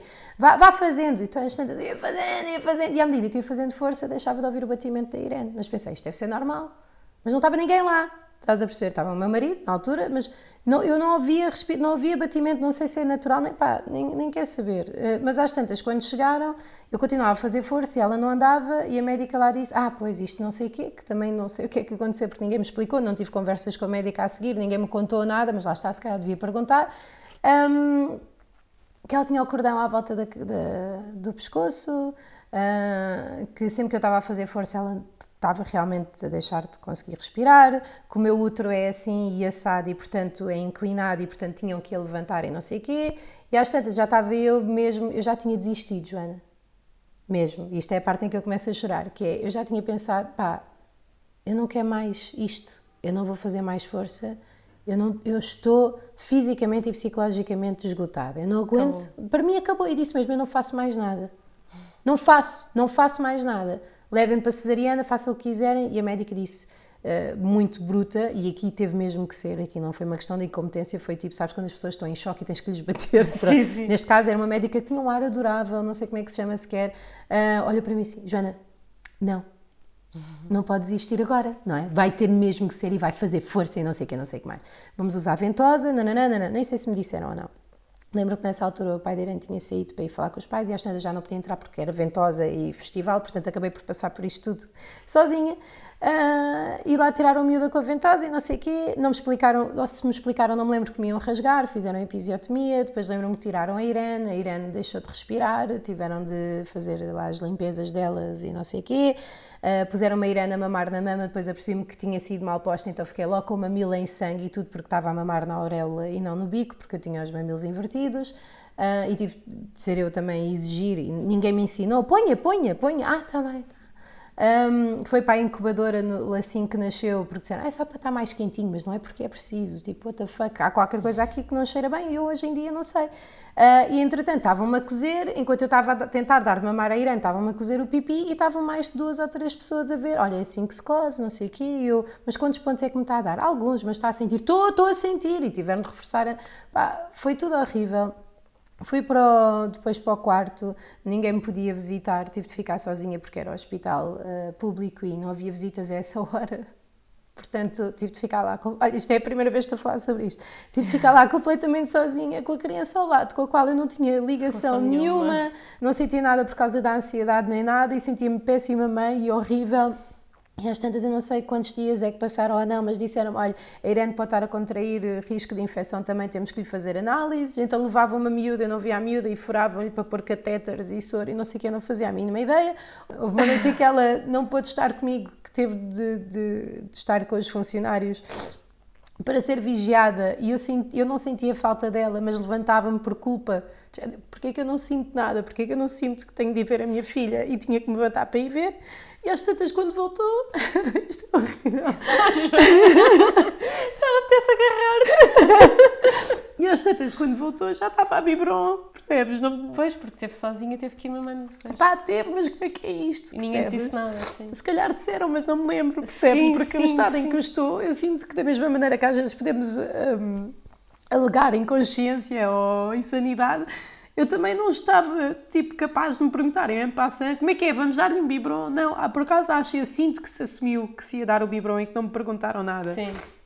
E voltou, e voltou, ela estava a, a, a Irene até estava a segurar no biberon sozinha por reflexo de mão, porque é aquilo que eles fazem na mama também. E disse, ah, já segura no biberon sozinha e tudo. E eu senti-me completamente incapaz, claro, que tinha falhado, sim. sem controle nenhum na minha filha, na minha vida, na minha família. E eu nem, nem, nem fraldas achava capaz de ser mudar. Chega lá o enfermeiro e diz, já mudou a fralda. Eu, não, é preciso mudar a fralda, porque eu nem estava eu pensava, eu estou a fazer tudo, se cá também estou a mudar as fraldas, pá, eu não estava minimamente capaz. Pá, e às tantas, e dores no pipi e o caraças, e tomar banho e estar cheia de fraldas e, e gelos e não sei o que, não sei o que mais, e depois um não desconforto tenho... incrível, sim. E depois vem a minha família e quer pegar nela ao colo quando ela fin finalmente apareceu, e depois eu digo, por favor, não peguem nela ao colo e ficam ressentidos comigo, estás a perceber? Tipo, horrível. Uh, e finalmente eu, eu senti a determinada altura que eu já só queria sair dali, que aquilo me estava a fazer mal, eu queria estar sozinha, sozinha com a Irene. Eu precisava de a sentir, de, de, de falar conhecer. com ela e de ganhar eu o controle da situação. E pronto, e depois começou o resto. Isto foi uma parte daquilo que eu me lembro, lá está, não faço a mínima ideia. Se calhar estou a ser muito injusta, mas. Não tenhas, não, não, não, não tenho, sempre tenho, a. A relativizar, isso, mas isto sou eu, percebes? Por, por ter conhecimento por da minha existência, eu, Sim, eu, eu sinto que devia ter sido possas, mais fixe. Por muito que as, que as pessoas possam ter sido profissionais, e é nesse Sim. sentido que tu estás a dizer que se calhar estás a ser injusta, por muito que as pessoas possam ter feito o melhor Existe que podem um lado que não é tido em conta, meu. se tu te sentiste isso tudo, alguma coisa foi Yeah. feita mal. Yeah. A culpa não é só tua. Yeah, não Por foi. muito que tu tragas a tua experiência para ali, que claro que trazes, e os teus defeitos e as tuas qualidades, alguma coisa estava mal, porque não é suposto tu sentir E agora, pensando nisto, eu percebo-me daquelas pessoas que fazem aquela birra do não, eu quero ter o parto com o meu médico. Percebes? Porque sim, aquelas pessoas eu fui é seguida por uma, por uma obstetra e depois fui para o hospital público onde não conheci ninguém, nunca tinha sido acompanhada lá. E não o problema não é o hospital serem, os hospitais Não, serem, é de não ter públicos. conhecido ninguém, é de não, não, é só ter isso, acompanhamento. é- eu, eu, também minha- eu sei que a minha história também foi tão positiva porque eu fui com a minha médica num hospital Yeah. privado, eu tive Yeah. sempre o meu marido ao pé de mim. Yeah. E eu, usámos ventosa. E gostas do teu marido e, E gosto do meu marido, que também ajuda assim. Ele é um gajo porreiro. Tirando ter gritado Força Campeã, que foi a cena mais Sim, cómica eu de ouvi sempre. no teu episódio, sim. Mas, mas acho que toda a gente tem direito a ter uma. Acho que nós todas devemos ter direito a ter uma experiência positiva. Yeah. E fico. Fico francamente. Ou seja, nós conseguimos, já não temos a maternidade. Já não temos a mortalidade materna e a mortalidade infantil. Mas Graças aos médicos, Graças obrigada. aos médicos, é espetacular. Pá, Mas, a dula teria feito sentido. Uma dula continuamos a ter. ter alguém como é que é lá. possível? Tu acabaste de contar a história do dia em que a tua filha nasceu. A tua filha há de te perguntar isto. Não, mas eu aí vou ter que fazer outra história. E como já fiz. É isso. Eu tenho Como que, é que a história por é amor, esta, não é? por amor, não, mas isso é uma coisa que eu também vou ter de trabalhar em mim e é aqui onde entra a Está responsabilidade. Tá bem, tu vais, vais te responsabilizar, vais fazer os passos com o assunto. Sim, para- quando lidar com isto que ainda não lidei. Mas Tudo quando bem. a Irene já me perguntou como é que foi, e eu disse: Olha, mãe, estava com uma barriga tão grande, estavas lá dentro, já não tinhas espaço, estavas tão crescida, sempre a dar pontapés, sempre a dar pontapés e morrinhos e não sei o que, sempre a dizer: Eu quero sair, eu quero sair. Então a mãe foi para o hospital, fomos, fomos, fomos. A mãe fez muita, muita força, deu muitos pulos ao mesmo tempo, estava a fazer tanta, tanta força e depois tu saíste. Pronto, ela não precisa de saber o resto. Não precisa. Olha, houve uma episiotomia e puseram-me. Não, claro. Mas sabes, Isto é a história que acho que é necessária para ela, pronto. sim, pelo já. menos por enquanto, não é? Sim. Se calhar na adolescência. Ah, ela ouvir este podcast. Sim, não, não, Não, espero que não. Eu acho que ela tem tanta vídeos. coisa que eu faço na net que acho que às tantas vai pensar caguei. Caguei, Estás para a ver? É nisso em que eu que eu estou a confiar. Não, mas acho que. Entretanto, depois- desculpem, ouvintes, por eu estar a fungar diretamente, mas tenho alergias e estou comovida. Portanto, vai haver muitos. Há jogadores de futebol, vai haver muito disto. Pá, não, mas acho que se calhar um dia vais querer lhe contar como é que foi, exatamente para lhe dar a oportunidade de se. Eu odeio esta palavra, mas vou dizer, de se empoderar Sim, e de não se esquecer de se impor sim. quando chegar a vez Sim, dela, não é? sim, sim, e de Acho se é informar. importante. eu não me informei minimamente sobre o parto. Pois. Por causa dessa crença, tipo, os médicos lá sabem o que fazem, e que é verdade, eles lá sabem o que fazem com aquilo que sabem. E há pessoas mas para não quem isso é suficiente, mas há pessoas que depois chegam lá Epá, e têm não, esta não, reação. não, por favor, informem-se. Por favor, por vocês, informem-se e façam-se acompanhar. Se for preciso uma dula, eh, ainda não percebi bem qual é o papel, mas se for aquilo que eu estou a pensar aqui, é que é realmente nestas situações ser a pessoa que está consciente e que tem capacidade de fazer essa ponte entre os médicos e a paciente, eh, pá, usem e Se abusem tiverem, daquilo no meu caso, eu puderem. tive, eu tinha, pronto, lá está, eu gosto do meu marido eh, e isso é uma A tua vantagem. mãe, não é? Querias muito ser acompanhada pela tua mãe, lembro-me. Não, isso era a tu? Leonor, isso era Ah, a Leonor. ah, A Leonor é ok. que queria muito que fosse a mãe. Ah, ok. não, mas eu, eu lembro-me de, de fazer o trabalho de casa com o Martim, que era aconteça, não te esqueças que eu quero isto, eu quero aquilo e quero aquilo. E eu, na altura, posso, posso estar inconsciente, literalmente, Podes não ter é? que mudar os planos? posso, posso entrar em pânico, posso estar a chorar e não conseguir tomar decisões, e Yeah. tu vais ter que as tomar por mim. Portanto, lembra-te do que eu te disse, tipo, e Sim. não te esqueças do que eu te disse, e ser Yeah. forte o suficiente para me ajudar a tomar as decisões se eu perder a capacidade sim. de os fazer. Yeah, Eu nem sequer sabia o que é que queria. Só queria que acabasse, esse- percebes? Pois. E pensei, eles vão fazer o melhor que podem, mas eu própria negligenciei o aspecto psicológico da coisa, completamente. Eu acho que isto não devia acontecer mesmo, acho que é mesmo importante. Ainda bem que contaste. Ok. Não, ainda bem que contaste, porque também acho que há pessoas que. Eu tenho amigas assim, e sei que tenho amigas assim, que contam a história que tu contaste à Irene às amigas. Não, não, não. E não, nós temos de dizer a verdade. Não, eu Nós não falo é disto porque é uma coisa com a qual ainda estou fizeste as- a, a lidar, percebes? E acho que é importante, às vezes também é importante, nós antes de, de falarmos das coisas, percebemos-las bem, não é? Sim, e depois sim, então sim. partilharmos. Mas sinto que há muita gente em negação. Ah, claro, então. E que e se nós falássemos mais sobre isto, as próximas já vão a saber que isto pode Sim. acontecer e já vão a Mas saber por que outro lado também existe aqui uma questão e eu penso muito nisso quando escrevo no blog, que eu não quero também assustar as pessoas. assustar a malta. Mas eu acho que não acho que é assim, acho que é por isso é por isso que eu quero tanto ter mães no podcast a contar a história do parto e da gravidez. Eu acho que isto não tem que assustar, acho que isto é É tornar É real. como as histórias de encantar, que agora Sim. são proibidas porque assustam os meninos. Sim. Elas existem por uma razão, é para nos ajudar a processar as coisas antes de elas acontecerem. Não é? Sim. Porque é que nas histórias, nos contos, nos contos tradicionais, Hum. há raptos e tudo embelezado, não é? Mas há raptos e há. Não, estou a falar da Branca de Neve, mas estou imagina aquela coisa dos irmãos que vão sozinhos para a floresta e são levados Ux, para a casa da bruxa e não sei o quê. Isto é violento. Mas porquê é que isto se ensina? Porquê é que isto se contava às crianças? Porque foi assim que as crianças agora já não é tão. Nós agora vivemos num mundo muito mais higiênico, outra vez esta palavra. Sim. Mas quer dizer, tu precisavas de saber que havia animais selvagens na floresta, não podias ir para a floresta sozinha. Tinhas que saber defender. Tu precisavas Uhum. Uma de saber que não falavas, não falavas com estranhos, porque se tu falas com estranhos não sabes o que é que pode acontecer a seguir, tens de ter cuidado. Tu sabes que não é suposto. Sim. E este tipo de coisas aprendem-se assim. Eu acho que isto tem mais ou menos a mesma função, que é, Sim. ok, eu tenho que saber o que é que quero, eu tenho que me informar, porque senão eu vou chegar lá Para e nem desconstruir ideais, nem que seja. não, sim. eu vou chegar lá e ninguém me vai perguntar. E se eu não souber o que é que quero, não vou saber Yeah. exigi-lo. Yeah. Essa é a cena, é ninguém perguntar. Ninguém vai perguntar. Ninguém vai perguntar, antes pelo contrário. Eu, eu, eu continuo, apesar de ter corrido tudo bem, ter tido uma experiência muito positiva, eu ainda acho que fui obrigada a fazer epidural. Yeah. E acho que se calhar. Eu não tenho a certeza disto, e é muito agir agora estar a dizer isto depois de ter feito um parto com epidural, mas eu Sim. continuo. Eu, há uma parte de mim que ainda acha que tinha corrido tudo bem se eu não tivesse feito epidural. E quando eu digo correr tudo bem, não é só a hora de chegar cá fora e estar saudável e eu também, não é? Que é correr tudo bem no sentido. Eu acho que tinha. Eu nunca cheguei a ter dores, pá. Yeah. Eu nunca cheguei a ter dores, eu tinha contrações Sim, enormes. tu contaste, sim. Eu não tinha dores. E a minha mãe dizia que parir não doía. Dizia que isso era um mito. Eu lembro perfeitamente. A minha mãe dizia isso. Parir não dói. Minha mãe não levou epidural nenhuma. E a minha mãe dizia, parir não dói. Isso é mentira. Então porquê que eles querem dar epidurais? E ela... Deve não, doer. porque dói, dói. Pronto. Claro dói, não é? Mas a minha mãe era aquela... Lá está, a postura, não é? Ela foi Sim, para lá... mindset. Com uma determinada... A minha mãe queria parir em casa, não é? Já foi para o hospital porque o meu pai obrigou. Porque dizia que não, não podia ser, que se acontecesse alguma coisa que ele não se perdoava. Claro, também Pronto. percebo a postura Também de ambos. percebo perfeitamente. E, e lá foram para o hospital. Mas a minha mãe tinha muito essa coisa. A minha mãe era toda muito também. A minha mãe era hippie, vá. Assim, para pôr um rótulo, lá está, três Uhum. Sim, rótulos, sim. eu diria que a minha mãe era hippie. A minha mãe queria fazer em casa e não sei o quê. E, e eu dizia, fumou a gravidez inteira e estava, estava à porta da maternidade a fumar. à espera da altura. Sim. Tu estás a ver, não era um, todo um estilo. Todo um estilo. Ahm, epá, não sei, mas acho, eu acho mesmo que estas histórias. Eu falo por mim, eu, eu só queria ouvir histórias. Quando, era, quando estava grávida, só queria ouvir histórias Sim. para sentir que. O que é que é? O que é que, Como é que era? E para para onde é que sentir que. Claro que vou ser surpreendida, porque quando nos acontece a nós. Pá, eu fiz uma. Fiz uma, uma analogia na apresentação do podcast que tinha prometido a mim mesma que não ia repetir e agora vou repetir, porque é um bocado violenta. Mas que parir é mais. ser, ser mãe é mais ou menos como, como experimentar eh, BDS, BDSM. Ah, uh, bondage, bondage. uh, como é que é? sim. Bondage, uh, sadomasoquismo Quismo. e disciplina. Sim. É assim, não é?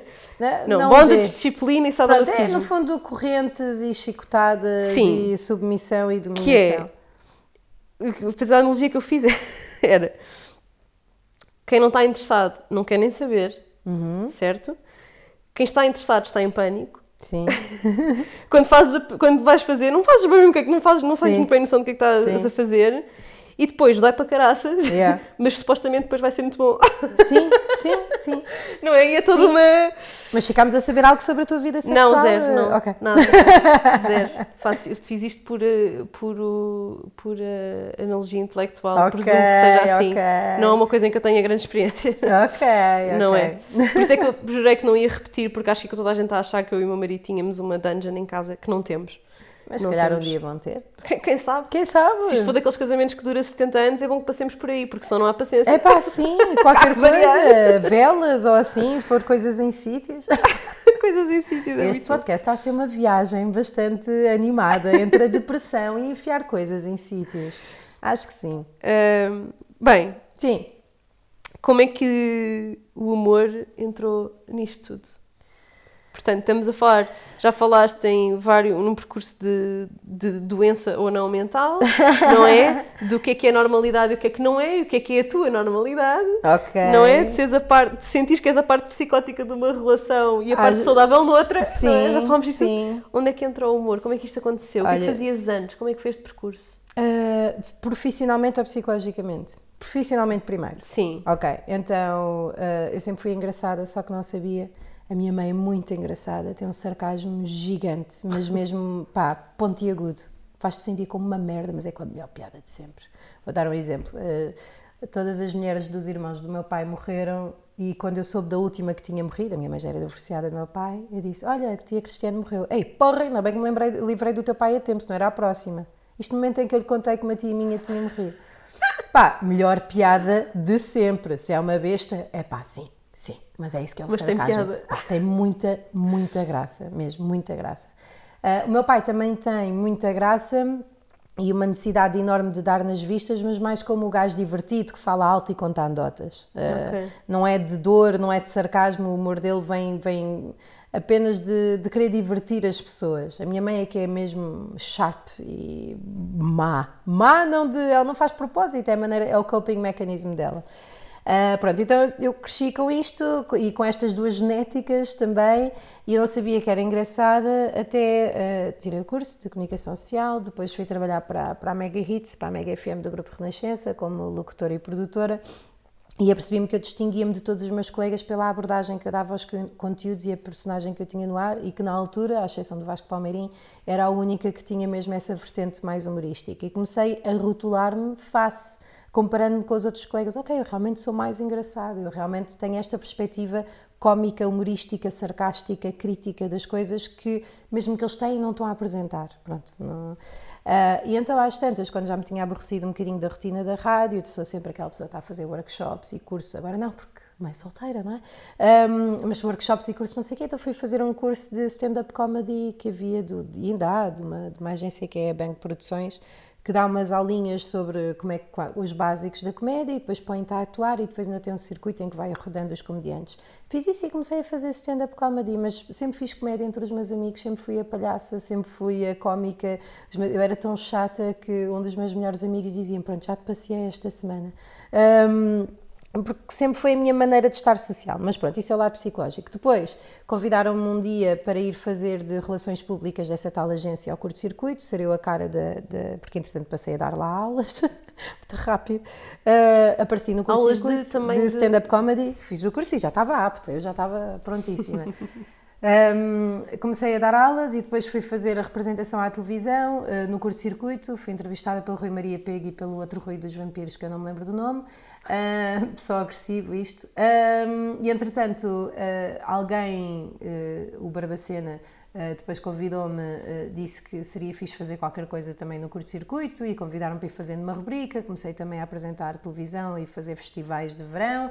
Fui às 5 para a meia-noite e fiz as, ba- as batalhas de stand-up comedy, sempre fui atuando. Depois comecei a fazer teatro de improviso na comuna com alguns amigos meus. Tive um grupo de stand-up comedy. Entretanto, casei-me e deixei isso tudo porque entrei numa relação um bocadinho tóxica, bipartida, ah, em que tinha que me isolar e focar e de tive, achei eu, fiz eu, foi a maneira como, como lidei com o assunto, então larguei isso tudo e, e creio que entrei numa espécie de depressão autoinduzida por causa da relação. Então deixei tudo aquilo que me dava prazer. A partir do momento em que me divorcio, oh, que engraçado, o humor começa a voltar. Estás a ver? Começa a voltar a vontade de fazer stand-up, de fazer teatro, de fazer programas. A minha Aí fé pelo em mim- meio nasceu a meia que sabe. Aqui pelo meio nasceu a única maneira que eu consegui de Continuar não só processar eh, aquilo que eu estava a viver, uma espécie de terapia escrita, eh, de procurar validação e pertença, mas também de dar esse conforto, muito aquilo que te leva a fazer isto, procurar dar esse conforto também às pessoas Outras que me estavam eh, a ler.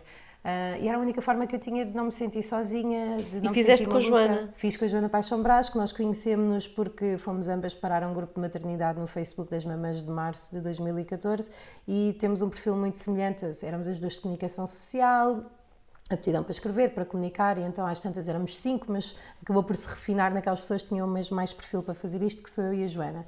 E desde aí que, que temos o blog e que, já temos tem esta cinco missão. anos, o Já tem praticamente idade da cinco Irene. anos. Sim, e da, e da Isabel, que ela tem a filha da mesma idade. Ela ainda tem a Luísa. Sigam-na, Joana Paixão Brás no Instagram. Ah, ela há de ser entrevistada por ti. Ah, e depois ah, reparei que ah, o blog é uma espécie de diário não só da minha relação amorosa, não que nunca tenha falado dela, não que tenha falado dela muito abertamente, mas dá para ver as minhas mudanças de perspectiva, de personalidade, os posts mais hateful no início, mais depressivos no início, agora esta minha fase em que estou mais equilibrada e mais feliz, e não sei o que, dá para ver tudo. As pessoas que nos acompanham desde o início, de certeza que já foram tendo 20 opiniões ah, sobre a minha pessoa. Pela Joana, não. A Joana vai mantendo sempre aquilo que escreve, não sei o que, é muito, muito equilibrado. Eu não, eu num dia odeio as pessoas que não me metam, no outro, afinal, peço desculpa porque estive a pensar melhor, no outro dia, não sei o que, percebes? É muito cru aquilo que eu passo para lá. E agora voltei a isto do humor, ah, saí da rádio, Estou a ter novas, novas oportunidades de criar projetos, estou a trabalhar com o Rui Unas e a faceta que me vem ao de cima é o humor. E agora porquê, psicologicamente? Porque é a minha maneira de lidar com a dor, é a minha maneira de lidar com este meu desfazamento ou desajustamento entre a minha perspectiva da realidade e o que é que ela me dá, e também porque sou socially awkward ou não tenho noções sociais, não sei se foi porque nunca pude privar muito com as pessoas fora da escola por restrições de liberdade da minha mãe ou quer que seja, ah, mas porque eu não, não, não, não, não estou em contacto comigo pró- própria socialmente. A vontade de ter atenção e afeto é superior às minhas necessidades básicas ao meu estar normal. E o sentido de humor foi o escape que eu arranjei de ser gostada pelo outro ah, e de, de me proteger, de a minha verdadeira pessoa estar protegida. Percebes? Ou seja, não, não vos estou a Isto dar foi- nada que seja real. Isto foi muito maduro da tua parte. Achas? Bolas! Muito dinheiro em psicoterapia, baby. Ah, então dou-lhes o lado divertido da Joana, a persona, que é verdadeira e que quem esteja atento vê o que é que se passa. O que é que Claro. se passa ali. Tipo, quem não esteja no modo automático, trator, percebe que é uma rapariga que tem os seus problemas, que está a dar o melhor que pode. Claro. Como qualquer dou- bom comediante. como qualquer bom comediante, acho que somos todos malucos da Não é? Vais buscar, vais beber. É uma essas- ferramenta. Claro. Pegas na ferramenta e fazes dinheiro com ela. Eu estou a lidar com o meu lado maníaco e estou a fazer dinheiro com o meu lado maníaco, que é muito bom por um lado. Por outro lado, tenho que aprov- E depois eh, não sou eu que gasto porque não ganho para isso o suficiente, mas sigam o blog A Mãe é que sabe, para eu ganhar mais dinheirinho. Mas sim, mas sim. E então o humor surge-me como algo inevitável, uma ferramenta não opcional, mas que sou capaz de a controlar. Ah, não socialmente, socialmente estou a aprender ainda aos 32 anos a estar com pessoas que não conheça sem ter que controlar a situação. Que eu às vezes preferia que eles tivessem uma opinião desfavorável do que eu não saber qual é a opinião que têm de mim. E isso é um trabalho. Como é que lidas com isso nas redes sociais?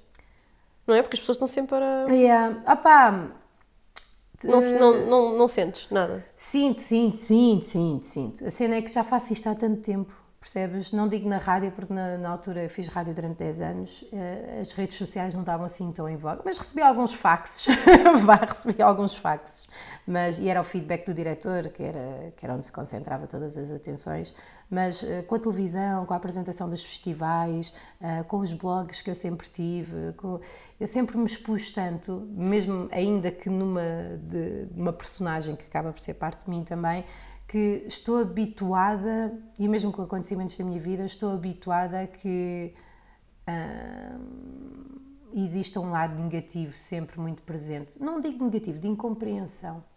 Existe muita incompreensão, mesmo. E uma vontade, zero vontade de compreensão pela parte das pessoas, porque as pessoas. Mas estás precisam- ok com isso? eu relativizo, da mesma maneira que estás a ouvir este meu discurso todo blindado, não, mas se calhar, não se calhar, se calhar, não se calhar, faço isso com os comentários. Alguém que diga, é, que estúpida e atrasada mental, eu penso, aí é como deve estar a vida desta pessoa para num blog de alguém que não conhece. Dás-te o trabalho de fazer Dar não é dar só trabalho e ser tão rancorosa, este rancor está nela e portanto isto não me afeta porque eu relativizo desta forma, mas há determinados comentários que eu aproveito para fazer uma reflexão pessoal ah, e que são brutos e são, diria eu, nojentos da forma como é apresentável, ainda para mais publicamente, mas sou eu que me ponho a jeito ao partilhar daquela É forma, isso também não portanto é lá está, natural. responsabilizar-nos também para a parte Exatamente. Se eu, não quis- se eu não quisesse que as pessoas fizessem este tipo de comentários, não tinham bloco com os comentários abertos. Pá, easy, Concordo estás a ver? sim. Mas acho que existe um lado muito útil, que é o facto de eu me expor tanto, às vezes eh, põe-me permeável a determinadas opiniões, ainda que não sejam úteis, eu posso torná-las úteis. Que é, já me disseram assim, tu com este grau de ansiedade estás a fazer a tua filha afli- infeliz e nem sequer te apercebes. E eu penso, ah, espera aí. Yeah. Yeah. O que é que eu posso fazer mais? Se calhar vou fazer terapia. Não porque ela me disse, mas porque o que ela me disse ressoou na minha cabeça, pôs-me atenta a isto. Ficou em algum lado, sim. E pensei, yeah, eu tenho que me responsabilizar. A minha filha não é maluca por estar sempre a fazer birras ou não sei o quê. Onde é que eu estou onde, não é onde é que eu estou a falhar, onde é que eu posso contribuir positivamente para isto. Sim. E portanto é preciso saber relativizar, eu acho. E na exposição da Irene, não te assusta? Também não expões muito. Pá, exponho, exponho fotografias, mas há coisas básicas que eu não, que eu não exponho. Ela própria também já está a reivindicar a sua, o seu direito. Uh, esta fotografia é para onde? Onde é que vai expor? Eu digo, e se ela disser que não quer, não quer, tudo bem que é uma criança que não posso responsabilizar, e que existe o direito da, da propriedade de imagem, não sei o quê, eu não sou dona da imagem da minha filha, blá blá blá, mas a, a, mentalidade que eu tenho tido em relação a isto é, acima de tudo, tudo aquilo que eu tenho feito no blog é um testemunho gigante de amor da minha parte pela minha filha. E é um documento que ela poderia ter sem ser partilhado, mas que eu não escreveria se não fosse partilhado. É um documento que ela vai ter e que vai ser riquíssimo para ela, para saber como é que foi educada, o que é que eu quis fazer, porque é que eu quis fazer e toda a luta que eu tive interior para lhe dar o melhor que tinha de mim, o melhor que tinha do mundo. E se pelo meio pus umas fotografias dela na praia, suja de gelado na boca, pá, vá-se lixar. Primeiro ponto. E segundo ponto é, eu tenho algumas regras nisso. Eu não mostro a minha filha no banho, não mostro os órgãos genitais, não mostro o rabo, não mostro os mamilos, porque eu não gostaria, como adulta, de saber que os meus mamilos estavam na internet. Não exponho episódios da minha filha que eu considero que sejam. Hum, tristes ou, ou sim uh... eu já tive uma, uma, vez uma mensagem ah nunca mostras nunca mostras o lado mau da Aurora nunca mostras as birras não sei o quê claro incapaz, que não incapaz claro que não eu falo abertamente sobre isso e quiserem discutir as birras da minha mas filha não. eu discuto as birras é um não, não vos vou pôr aqui um é um vídeo dela a fazer uma birra pensar. Houve, uma campanha aí uns eu tempos. não queria que pusessem um, um vídeo Como meu é a fazer uma minha mãe tirou uma fotografia birra. minha a chorar a dizer estás tão bonita a chorar e está moldurada lá em casa eu odeio aquela porra porque aquilo é sinónimo de incompreensão ah eu estou a chorar e sim vou tirar-te uma fotografia estás tão bonita Estás a perceber? Ah, entretanto, a minha gata está a violentar a porta para. Aí está ela. Aí vem ela. Aí está ela. Eu tinha fechado a porta do quarto, ela abre. A necessidade aguçou engenho. Mas só para terminar, houve uma campanha recentemente, recentemente há dois anos, de uma, de uma marca qualquer de papas, em que era os filhos fazem birras, hashtag uma merda qualquer, uh, e no fundo os pais tinham de tirar fotografias aos filhos a terem uma birra, e as melhores fotografias com as melhores frases ou o que quer que fosse, ganhavam um quilo de papa, uma cena assim. Pá, eu achei aquilo Assustador. Desumano, desumano, estás a perceber? A maneira como estão a tratar aquele momento de vulnerabilidade das crianças e de, de ainda a aprendizagem tão inicial é, é só. Pronto, achei muito despropositado. Um marketing muito, muito desnecessário. Vai, vai, vai ficar cheio de pelos na mão, dá cá, coitadinho. Porque ela está a fazer festas na minha gata e eu não escovo a minha gata. Eu acho que ela se devia escovar sozinha, porque eu sou a favor do Montessori e ela não faz. Portanto, ficamos assim, cheios de pelos de gato pela casa. Acho que estou a adorar, porque ficava a falar contigo mais uma hora, mas os nossos ouvintes não iam ter paciência, se calhar. Se, acho que não, acho que duas vozes muito. Queria-te só perguntar Diz. uma coisa, que é. Hum. Tu és freelancer. Agora no, sou. No mundo criativo. Sim. Como é que está a ser? Está a ser fantástico fantástico. Cada vez olho mais para o meu passado e fez sentido quando, quando aconteceu, mas senti mesmo que esta porra de trabalharmos para outra pessoa e de, de estar numa empresa onde, não no é meu caso, tínhamos de passar o dedo para ficar a hora de entrada e a hora de saída e não sei o quê, que não deixa de ser uma forma de. Opressão. Yeah. Uhum. Yeah, muito, muito bruto. E a verdadeira criatividade, a verdadeira liberdade, nós temos direito a esta liberdade. Nós temos que ter direito a, se não estamos bem para trabalhar, não trabalharmos se está um dia de sol lá fora, se calhar apanhar o sol e trabalhar à noite. São escolhas que nós temos de fazer e que nos saem do pelo, mas acho que a felicidade nunca, a felicidade mesmo nunca passará para, para trabalharmos para outra pessoa cujas regras sejam trabalhar 8 horas em troca de X dinheiro. Porém, eu se fosse patroa, não sei se daria alguma liberdade aos meus trabalhadores, portanto, não sei. Não, acho que a questão é Sim, sentiste oprimida, não é? Completamente. Não, não nem, nem sabia porquê, porque aquilo era a minha realidade desde sempre. Às tantas tu estás num lago que não te apercebes sim, quais é que são as condições, mas nunca me senti tão feliz como agora. Estou a ganhar muito mais dinheiro do que antes. Muito ah, mais okay. dinheiro. Antes eu ganhava só mil euros por mês, agora sou capaz de estar a ganhar. Estou, com fase em que ganho o dobro, mas depois estou com fase em que não ganho nenhum, portanto Esse acaba é por problema. compensar. Mas sou muito mais feliz assim. Então, para o meu perfil personalístico e psicológico, isto é o ideal isto é o ideal. Agora, ansiedade ao máximo com o dinheiro, sim. Mas também sei que quando as coisas estiverem a correr mal, mando currículos para todo lado e que se for preciso ter um outro tipo de trabalho, trabalho que eu nunca tenha feito, trabalhar como caixa de supermercado, trabalhar como lojista, ou quer que seja, claro que sim, tipo, o é. dinheiro existe aí, é ir buscá-lo. Sim. Minha perspectiva, só. Também é a minha perspectiva, portanto nós estamos... Se não der, não dá. Alinhadas, mas gostava de pronto, partilhar isso porque há muita... Acontece, pronto, é pronto, como eu estou a entrevistar pessoas que encontro nas redes sociais, Sim. acabam, muitas de vocês acabam por ser freelancers. Sim, Pronto, sim, normal, não é? Porque sim. acabam por fazer também. Tu tens um mami blog, não é? Sim. Pronto, há, há aqui um padrão e eu gosto sempre de saber. eh, Mas eu não tomei esta decisão, isto não foi uma, isto para quem esteja a sentir, pois eu também devia tomar essa decisão, a vida empurrou-me para isto. Não fui despedida, mas ao final de 13 anos na empresa, falaram comigo e disseram, Joana, podes ficar a ganhar aquilo que ganhas, Bubbles, ou então eh, podes sair com uma indemnização de 13 anos de trabalho aqui. Claro. Eu, ok. Então, Se se calhar, babá! Portanto, não foi um dia acordei e vou desistir deste emprego em que tenho o dinheiro sempre a horas e onde estou rodeada dos meus amigos. Isso não aconteceu. Para quem se esteja a martirizar, não foi essa a verdade. A vida acaba por nos empurrar ou com sintomas físicos Como ou eu. com sintomas psicológicos Sim, ou como- então como aconteceu com, a mim, sim. com propostas. Portanto, ou com ideias, não é? Ou Yeah. Com objetivos. Eu saí um bocado maluca porque. yeah.